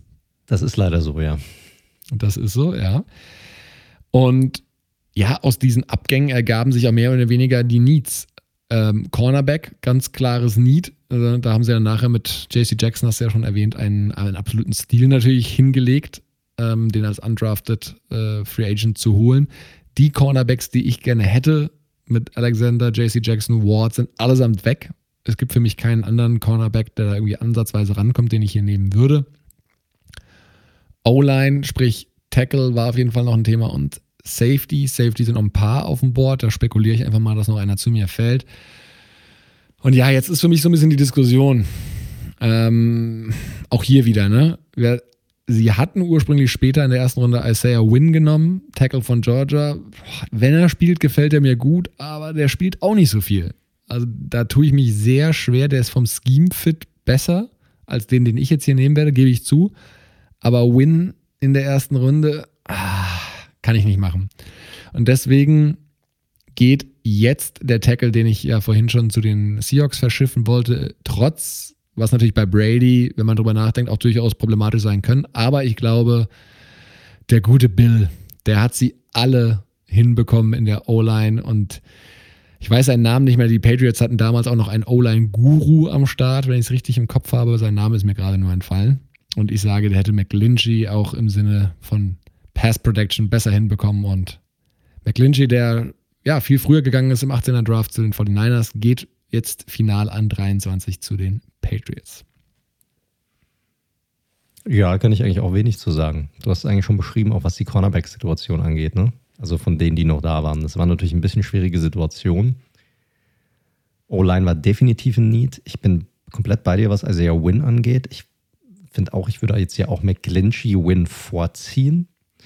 Man könnte natürlich jetzt noch hingehen und vielleicht in der Secondary nochmal nachlegen. Also unter Umständen nochmal einen der Safeties, die jetzt noch übrig waren, so ein Terrell Edmonds zum Beispiel, könnte ihr helfen. Jesse Bates zum Beispiel wäre hier jetzt unter Umständen noch möglich gewesen, dass man stattdessen einen der Safeties nimmt. Aber ich kann generell nichts gegen den O-Line-Pick hier sagen. Ja, und ich habe ja noch einen in Runde 1. Wer weiß, vielleicht ist da noch ein Safety da, den ich mag. Vielleicht, schauen wir mal. Bei mir wird es leider wieder ein bisschen langweilig. Pick 24, Carolina Panthers. Die Panthers hatten eigentlich eine richtig gute Saison davor, 2017. Record war 11 und 5. Allerdings verlor man direkt knapp in der Wildcard Round äh, gegen die Northern Saints. War damals eine relativ turbulente Offseason bei den Panthers, also die Offseason davor. Äh, man hatte damals Gettleman gefeuert, ähm, weil angeblich war ein bisschen zu tough zum Personal insgesamt. Es gab die Rückkehr von Julius Peppers und den Mega-Vertrag für Offensive Tackle Matt Khalil. Und der Original-Pick hier, weil es auch ein ziemlich großes Need war bei den Panthers, weil sie hatten außer ja, ähm, Calvin Benjamin niemanden. Und der war auch eigentlich nur so subpar. Ähm, haben sie hier DJ Moore gedraftet von Maryland an Nummer 24. Und das ist genau auch mein Pick, den ich hier wieder nehmen würde, weil was kannst du hier gegen sagen?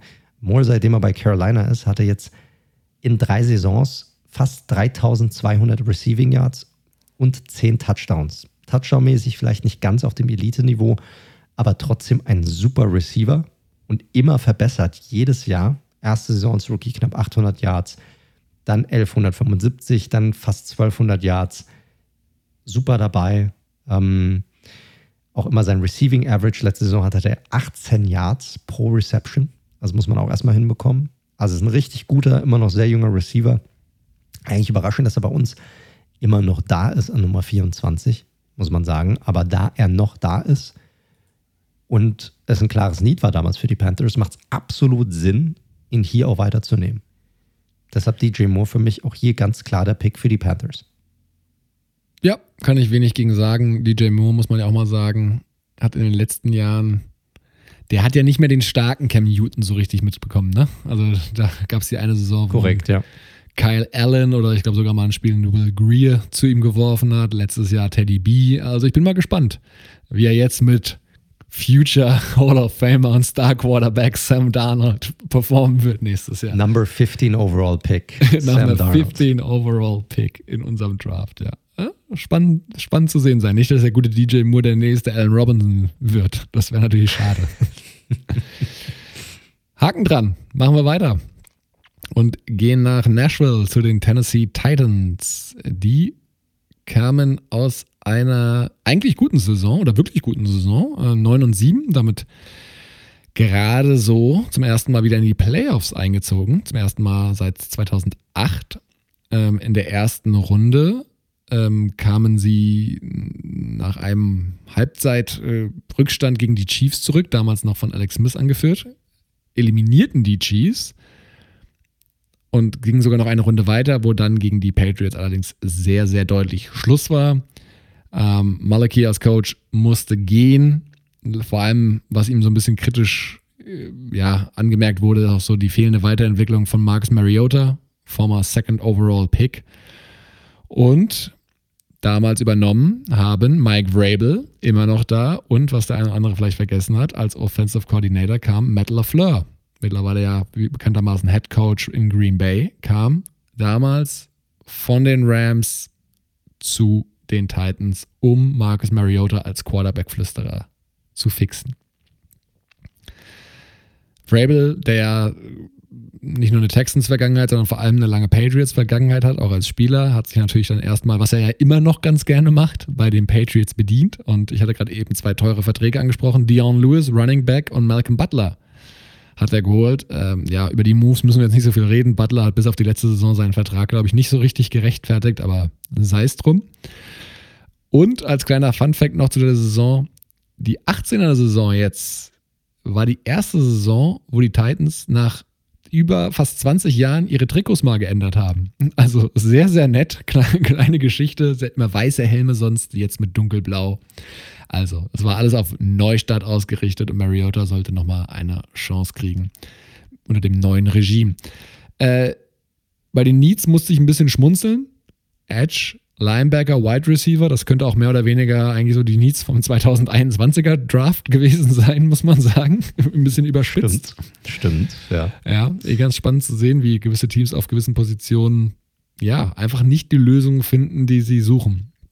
Du hast gerade eben schon angesprochen, ursprünglich hätten sie an 22 oder haben sie an 22 gepickt, äh, Rashawn Evans, Linebacker, von Alabama. Hier wurde auch gerade die 50-Year-Option abgelehnt. Dementsprechend können wir den Pick nicht so machen. Ähm, hier gab es für mich tatsächlich Linebacker war wirklich eine Option, über die ich sehr nachgedacht habe. Wide Receiver war jetzt keiner mehr da, wo ich jetzt richtig aus dem Sattel gehe. Und es gibt noch einen ähm, Defensive Tackle, über den wir vorhin beim Washington Football Team gesprochen haben, der, glaube ich, wirklich da so eine dominante Force sein könnte in der D-Line, die ihnen fehlt, die sie mit Simmons probiert haben, danach zu draften. Aber Darren Payne ist noch da. Hat jetzt eine wirklich, ist kein Starspieler, aber hat eine wirklich gute Karriere bisher hingelegt. Äh, Finde ich an 25 absolut passend, was Positional Value angeht, was den Spieler angeht, Klar, man kann auch Richtung Linebacker oder Wide Receiver gehen, aber Darren Payne an der Stelle macht für mich Sinn und würde zumindest schon mal ein Fixpunkt in der D-Line in den nächsten Jahren sein. Finde ich ein sehr guter Pick hier. Auch an 25 finde ich das auch vom Value her, vom Talent des Spielers her, finde ich sehr gut. Gute Hilfe hier für die Defense der Titans. Passt für mich perfekt. Ich mag den Spieler. Ein, also für die Titans wäre es ein sehr, sehr guter Pick gewesen damals. Hätten sie ihn bekommen weil Evans ist, ja, muss man nicht viel zu sagen. Das ist einfach eine Enttäuschung bisher gewesen. Und deshalb passt Payne hier wunderbar. Und wie du es gesagt hast, ne, Vorgriff sozusagen auf die Simmons-Verpflichtung ein Jahr später in, im, im Draft. Und Payne ist für mich vielleicht sogar der bessere Spieler von beiden. Ja, stand jetzt, finde ich auch. Ja. Gut. Komm, gehen wir weiter. Pick 26, Atlanta Falcons. Ja, die kamen, die hatten eigentlich eine ganz gute Rebound-Saison, die Saison davor, weil sie kamen aus diesem ja, berüchtigten Super Bowl, wo sie kläglich scheiterten an den ähm, New England Patriots und hatten dann eine Saison, mit, ähm, die sie mit einem Rekord von 11 und 5 beendeten und waren damit das einzige Team aus der NFC, das in 2016 sozusagen die Playoffs erreichte und in der Saison darauf wieder die Playoffs erreichte. Also nur ein Team aus der NFC erreichte die Playoffs zwei Jahre in Folge. Und das waren die Falcons damals. Und äh, mussten sich dann aber in den Playoffs dann erneut einem Super Bowl Champion geschlagen geben und zwar den Philadelphia Eagles sozusagen.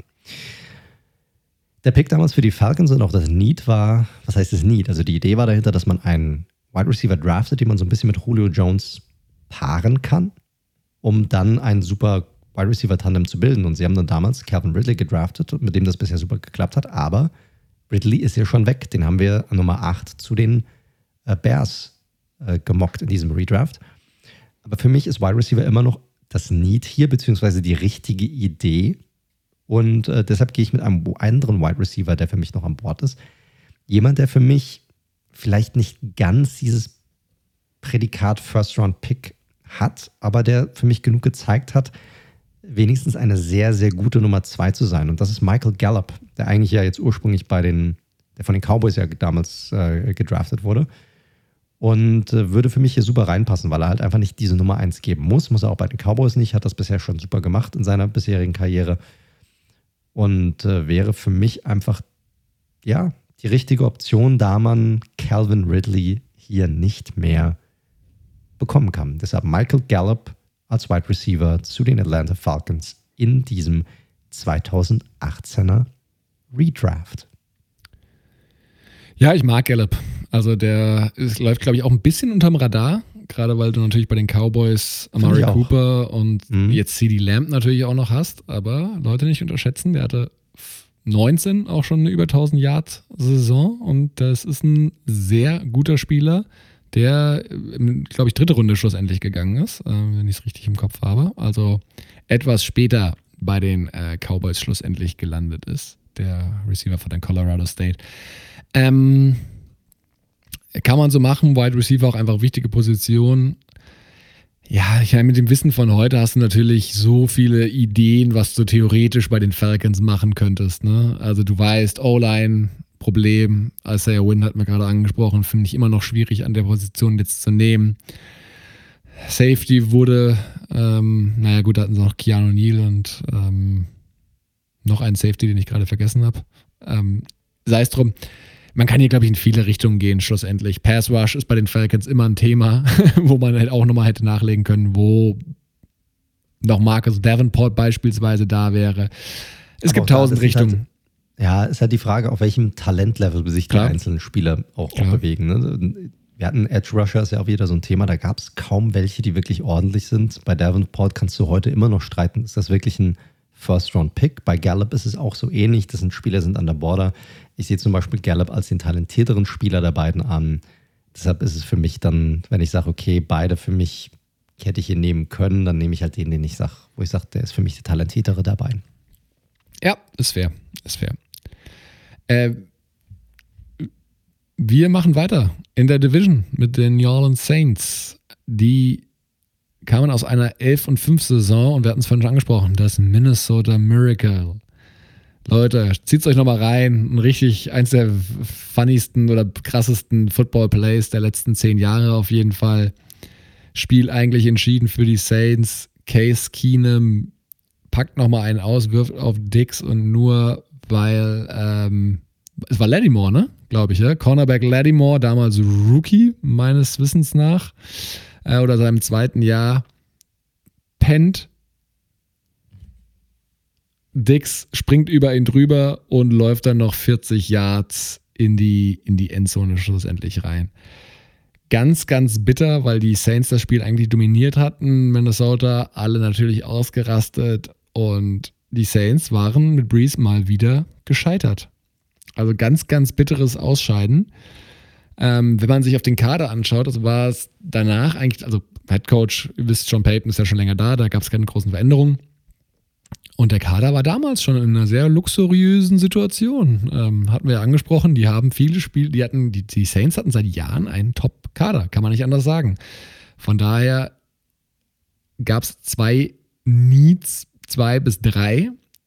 Thailand, ganz klar. Wide Receiver, auch das wiederkehrend tatsächlich. Äh, damals war neben Michael Thomas Ted Ginn äh, noch am Start. Hm, weiß nicht. Und auch Pass Rush wurde damals äh, genannt. Cam Jordan war schon da und äh, sie haben nochmal Alex Okafor geresigned. Was die Saints schlussendlich gemacht haben, sie haben sich Marcus Davenport, über den wir ja gerade schon gesprochen hatten, rausgepickt und ihn sogar an 14 nach einem Uptrade gedraftet. Inklusive des Upgrades war das kein guter Move, kann man heute hundertprozentig sagen. Wenn sie ihn pur an 27 jetzt nehmen würden, würde ich sagen, ja, also kann ich mit leben. Ich finde hier ist was anderes, aber was viel mehr rausstechen würde, gerade wenn man auch weiß, ja, sie haben mit Jared Cook dann eine nette Option auf Tight End gehabt, aber ein Spieler, der schlussendlich in der dritten Runde noch zu haben war und zu den Ravens gegangen ist, ist Mark Andrews, Tight End seines Zeichens von Oklahoma. Und der ist einfach noch hier. Und wenn Mark Andrews noch an dieser Position zu haben ist, der keine Ahnung warum jetzt ein bisschen Down hier hatte bei den Ravens, dann finde ich das in Kombination mit Drew Brees damals eine richtig geile Combo und für mich eigentlich ein No-Brainer hier Mark Andrews an 27 zu den Saints zu schicken. Ja, die machen gerade irgendwo drei Saltos in der Luft, wenn sie Mark Andrews damals bekommen hätten. Der passt dort wunderbar rein, da hätten sie nicht irgendwie fünf Titans dort irgendwie ausprobieren müssen. Super. Also, und Mark Andrews hätte sich genauso gut gefreut, weil der hätte wahrscheinlich eine 1000-Jahr-Saison nach der anderen. Ja, das, das ist richtig. Ja, passt wie Arsch auf Eimer. Kann ja, man nicht anders korrekt. Sagen. Kannst du nichts sagen. Sorry, kannst du nichts sagen. Ist einfach, ist perfekt. Der, dieses Value, das hier noch da ist mit diesem Tight End. Und wie gesagt, Tight End ist natürlich auch immer so eine Frage, ist es wirklich ein First-Round-Value? Aber das Ding ist halt einfach, wie auch der Rest des Drafts ist einfach, da kommt nichts mehr nach, was diesem Talentlevel wirklich entspricht, finde ich. Deshalb ist es für mich vollkommen okay, hier Andrews zu draften. Ja, definitiv. Der ja zumindest ein Jahr aufblitzen lassen hat, dass er sogar, wir hatten das Thema mal angesprochen, Tight End wie Wide Receiver Number One. Er war ja zumindest Korrekt. in den Sphären letztes Jahr. Korrekt. Vorletztes Absolut. Jahr. Absolut. Super Spieler. Fünf Picks haben wir noch. Kommen wir weiter. Pick Nummer 28, die Pittsburgh Steelers. Auch hier mache ich es mir tatsächlich wieder einfach. Ähm, Safety war eigentlich von allen das Need, bei den Steelers vor dem Draft sozusagen am größten war. Und das sieht man auch daran, dass die Steelers später hinten raus mit den Dolphins ja für Minka Patrick, Patrick getradet haben. Äh, Minka Fitzpatrick getradet haben in der 2019er Saison. Ja, weil sie einfach diese Probleme hatten auf der Safety-Position. Den Pick, den sie damals hatten, den gemacht haben, war hier Safety Terrell Edmonds. Edmonds hatte jetzt keinen so prickelnden Start in Pittsburgh, hat sich aber jetzt doch so weit gesteigert, dass ich davon ausgehe, dass er auch weiterhin in Pittsburgh bleiben wird. Ist jetzt die Frage, was machst du hier? Also, wenn du tatsächlich wieder einen Safety nimmst, nimmst du dann wieder Edmonds, weil er sich so gut entwickelt hat, oder nimmst du vielleicht doch einen anderen Safety, wie zum Beispiel Jesse Bates oder auch einen Derwin James? Ein James vom Talentlevel ist für mich keine Frage. Ja, den musst du hier dann eigentlich nehmen. Aber dadurch, dass er zwei Jahre verletzt ist, kann ich das nicht. Ich kann es nicht, ich kann ihn hier nicht draften. Und deshalb habe ich mich am Ende trotzdem für Edmonds entschieden, einfach aufgrund des Leaps, den er jetzt gemacht hat, gerade in der letzten Saison, weil man gesehen hat, okay, das ist doch ein richtig guter Safety.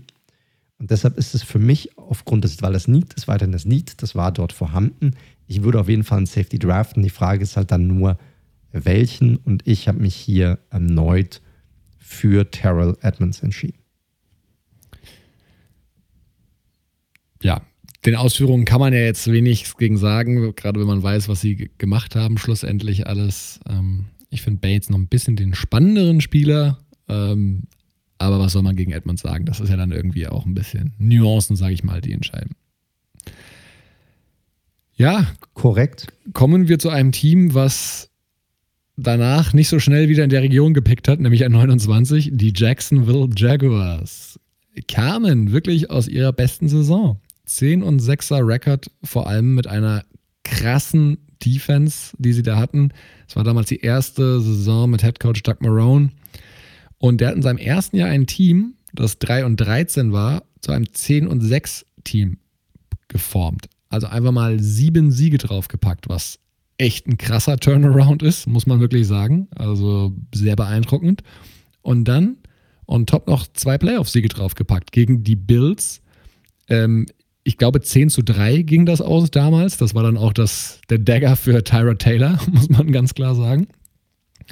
Und. Wo, wobei man halt auch sagen muss, ich meine, diese Defense, das kann, kannst du eigentlich gar nicht übertreiben. Die war richtig krass. Ich meine, die wurde ja nicht umsonst Saxonville genannt. Ja. Also, das ist schon, war eine richtig, richtig krasse Defense also die hatten damals, wenn wir es jetzt ansprechen, sechs Defensive Pro Bowler.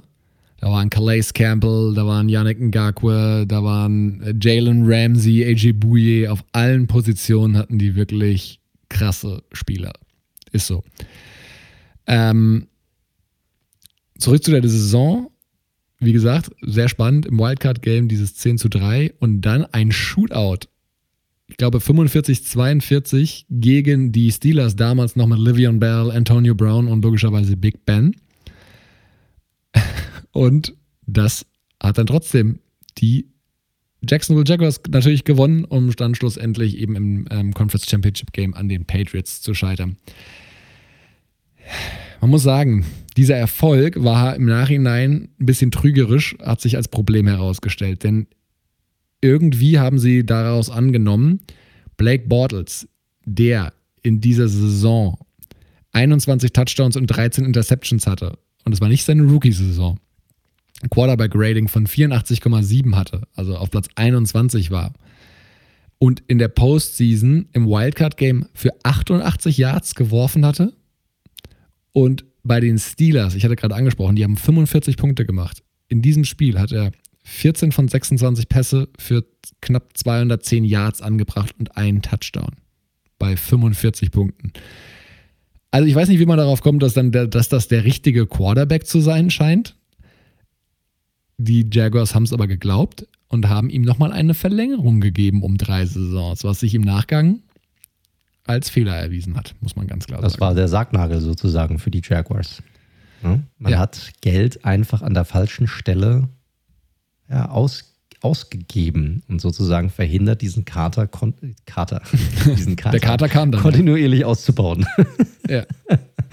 diesen Kader kontinuierlich sozusagen auf ein Niveau zu bringen. Du hattest die Saints angesprochen die dann sozusagen Jahr für Jahr auf einem gewissen Level sind, weil man sich hier einfach falsch entschieden hat. Du entscheidest dich einmal falsch bei der Quarterback-Position und das wirft dich sofort um Jahre zurück und das war definitiv die falsche Entscheidung.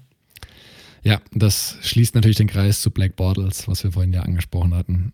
Bortles wurde verlängert in der Offseason. Daraus ergaben sich gewisse Needs, also Quarterback ja, man hätte damals schon irgendwie überlegen können, aber es war ja jetzt wirklich keiner mehr da. Also selbst Sam Darnold ist halt jetzt nicht mehr am Start und mit Josh Rosen brauchen wir, glaube ich, auch nicht mehr um die Ecke kommen. Und jetzt ist es schwierig für mich, weil eigentlich waren damals zwei klaffende Needs, nämlich Tackle und Wide Receiver. Hier hätte man jetzt, komme ich wieder, weil Isaiah Wynn ist der einzige Tackle, den man noch nehmen könnte. Wide Receiver ist jetzt, jetzt wirklich keiner mehr da, den ich noch in der ersten Runde irgendwie sehen will. Genommen haben sie schlussendlich einen Pick, den wir den Mantel des Schweigens hüllen sollten. Taven Bryan ist zwar noch auf dem Roster, aber absoluter Bast, brauchen wir nicht drüber reden. Und ich gehe hier so ein bisschen nach Best Player Available. Auf Linebacker hatten sie zwar Miles Jack, ähm, aber da konnte man noch ein bisschen zulegen. Und hier ist noch Leighton Vander Ash am Start.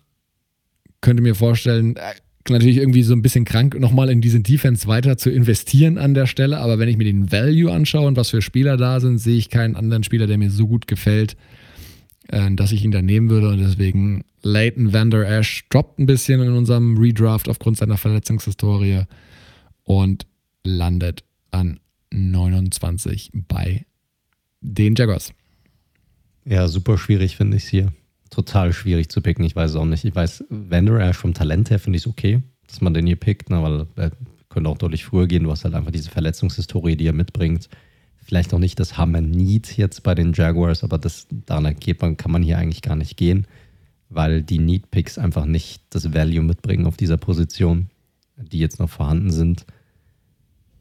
Boah, ansonsten weiß ich auch nicht. Also du kannst hier sicherlich in tausend Richtungen gehen alles draften, was irgendwie noch von Value her noch da ist. Vielleicht ein Tight End wäre vielleicht nochmal möglich gewesen. Habe ich auch noch überlegt. Da gab's, ja, vielleicht, aber auch da, ich meine, so ein, wer wäre da noch da gewesen? Vielleicht ein Dallas Goddard, aber ob der wirklich ein First-Round-Pick ist, ist, ist jetzt auch mal dahingestellt. Ja.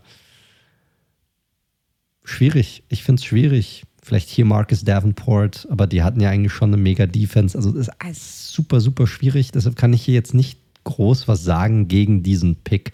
Du hast den genommen, wo du sagst, hey, das ist der für mich beste Spieler noch auf dem Board. Und da gehe ich mit. Das ist Vander Ash. Und damit ist es für mich okay.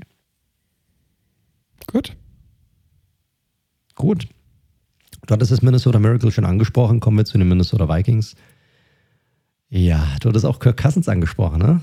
Denkt dran, der war mal der höchst bezahlte Spieler in der NFL. Und ja, man hatte ihn ja damals ähm, geholt, hatte ihm einen voll garantierten Vertrag gegeben über 84 Millionen Dollar und äh, hatte sich dann entschieden, man draftet einen Cornerback mit Mike Hughes, der jetzt nicht mehr bei den Vikings ist, sondern bei den Kansas City Chiefs.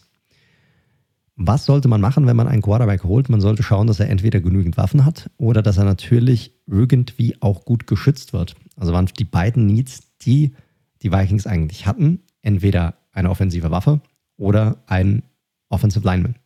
Das Problem ist, dass an dieser Stelle ich hier jetzt niemanden sehe, der wirklich noch gut in Frage kommen würde, ein richtiger Erstrund-Pick zu sein. Und deshalb habe ich hier zwei Möglichkeiten für mich. Ich weiß nicht, wie du siehst, Daniel. Eine Möglichkeit wäre hier der schon angesprochene Dallas Goddard als Tight End sozusagen zu verpflichten, als weitere mögliche Waffe zusammen mit dem damaligen Starting Tight End Kyle Rudolph sozusagen ein Tight End Tandem zu bilden, auch diese Running Game vielleicht nochmal zu stärken, mehrere Optionen zu bilden. Das andere ist, einen Guard zu draften, hier würde ich zum Beispiel Will Hernandez draften, den die Giants damals am Anfang der zweiten Runde gedraftet haben. Hernandez ist jetzt nicht derjenige, wo ich sage, der hat wirklich erste Runden Talent oder bisher gezeigt, dass er erste Runden Talent hat. Aber er ist trotzdem bisher ein kompletter Starter gewesen in den letzten drei Jahren. So, das kannst du nicht über jeden Spieler sagen.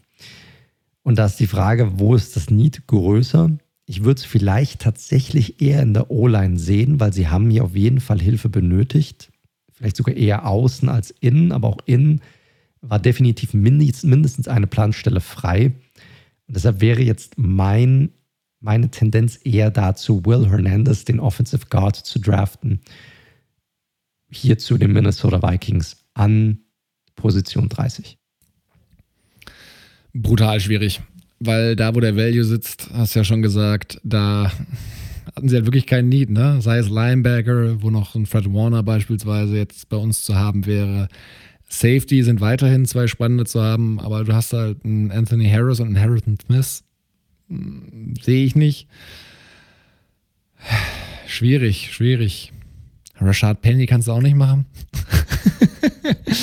Nein, ist es wirklich nicht so nice hier. Ne? Auch in Davenport, da hatten äh, Daniel Hunter, Everson Griffin, was, was willst du machen? Also du musst ja irgendwie so ein bisschen, klar, du kannst natürlich sagen, okay, scheiß drauf, wir gehen Best Player Available und dann landest du wahrscheinlich dann mittlerweile dann doch bei einem Dervin James.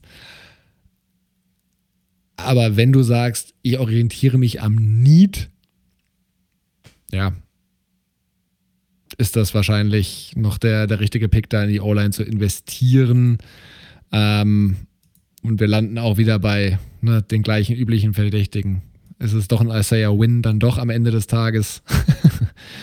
oder. Da, da ist ja die Frage: Entscheidest du dich für das Talent oder wie oft jemand auch gespielt hat? Und Richtig. Da habe ich mich halt für Letzteres einfach entschieden. Dann nehme ich lieber die Konstanz, auch wenn sie vielleicht nicht auf dem Top, Top, Top-Niveau ist aber dann nehme ich wieder die Konstant und sage, hier, ich habe einen Need wenigstens mal geschlossen. Das ist ganz ordentlich geschlossen worden. Und das drafte ich jetzt hier.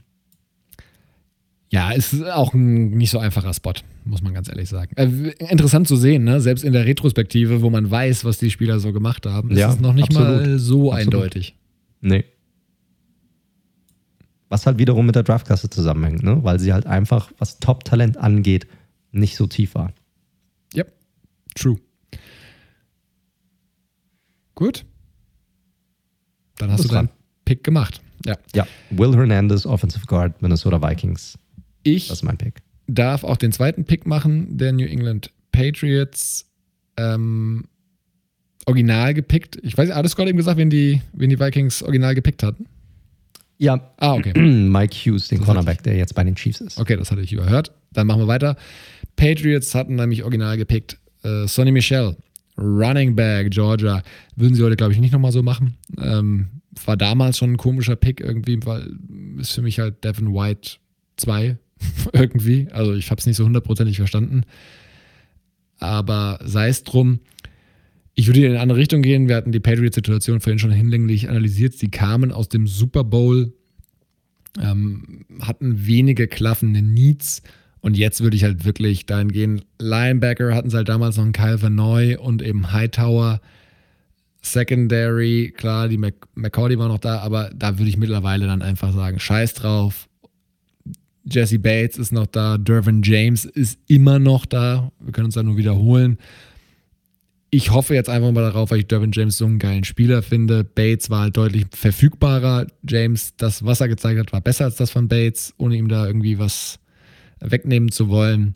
Jetzt ein so ein flexibler Spieler, hybrider Spieler wie Dervin James, wenn fit in der Defense von den Patriots, wäre halt ein absolutes Träumchen, glaube ich, aus Sicht der Patriots. Von daher Dervin James zu den Patriots, Best Player available an der Stelle. Kann ich nicht sagen. Ich meine, irgendwann muss er vom Bord, weil das Talent einfach zu groß ist. Ja, die Verletzungshistorie ist halt extrem schade bei ihm, aber kann ich gar nichts gegen sagen. Der Typ könnte auch ein Top-10-Player sein, ohne Probleme, wenn er gesund wäre. Hier kriegst du halt an 31 in der Hoffnung, dass irgendwie mehr geht. Ist okay. Finde ich okay. Kannst du das Gamble kannst du hier machen, wenn du eh schon alles hast. Und das war bei den Patriots damals zumindest schon der Fall. Ja, und wie schön ist es jetzt, dass du als alter Fan der Vögel, der Philadelphia Eagles, der stolzen Adler, dem amtierenden Super Bowl Champion Rashad in diesem Draft. Penny. All the way. Josh, Josh Rosen zu den Eagles. Nein. Also die Eagles haben natürlich leider den Super Bowl gewonnen gehabt. Hier in ähm, einer sehr, sehr aufreibenden Super Bowl hatten also die beste Saison ihrer Vereinshistorie, ihrer Clubhistorie.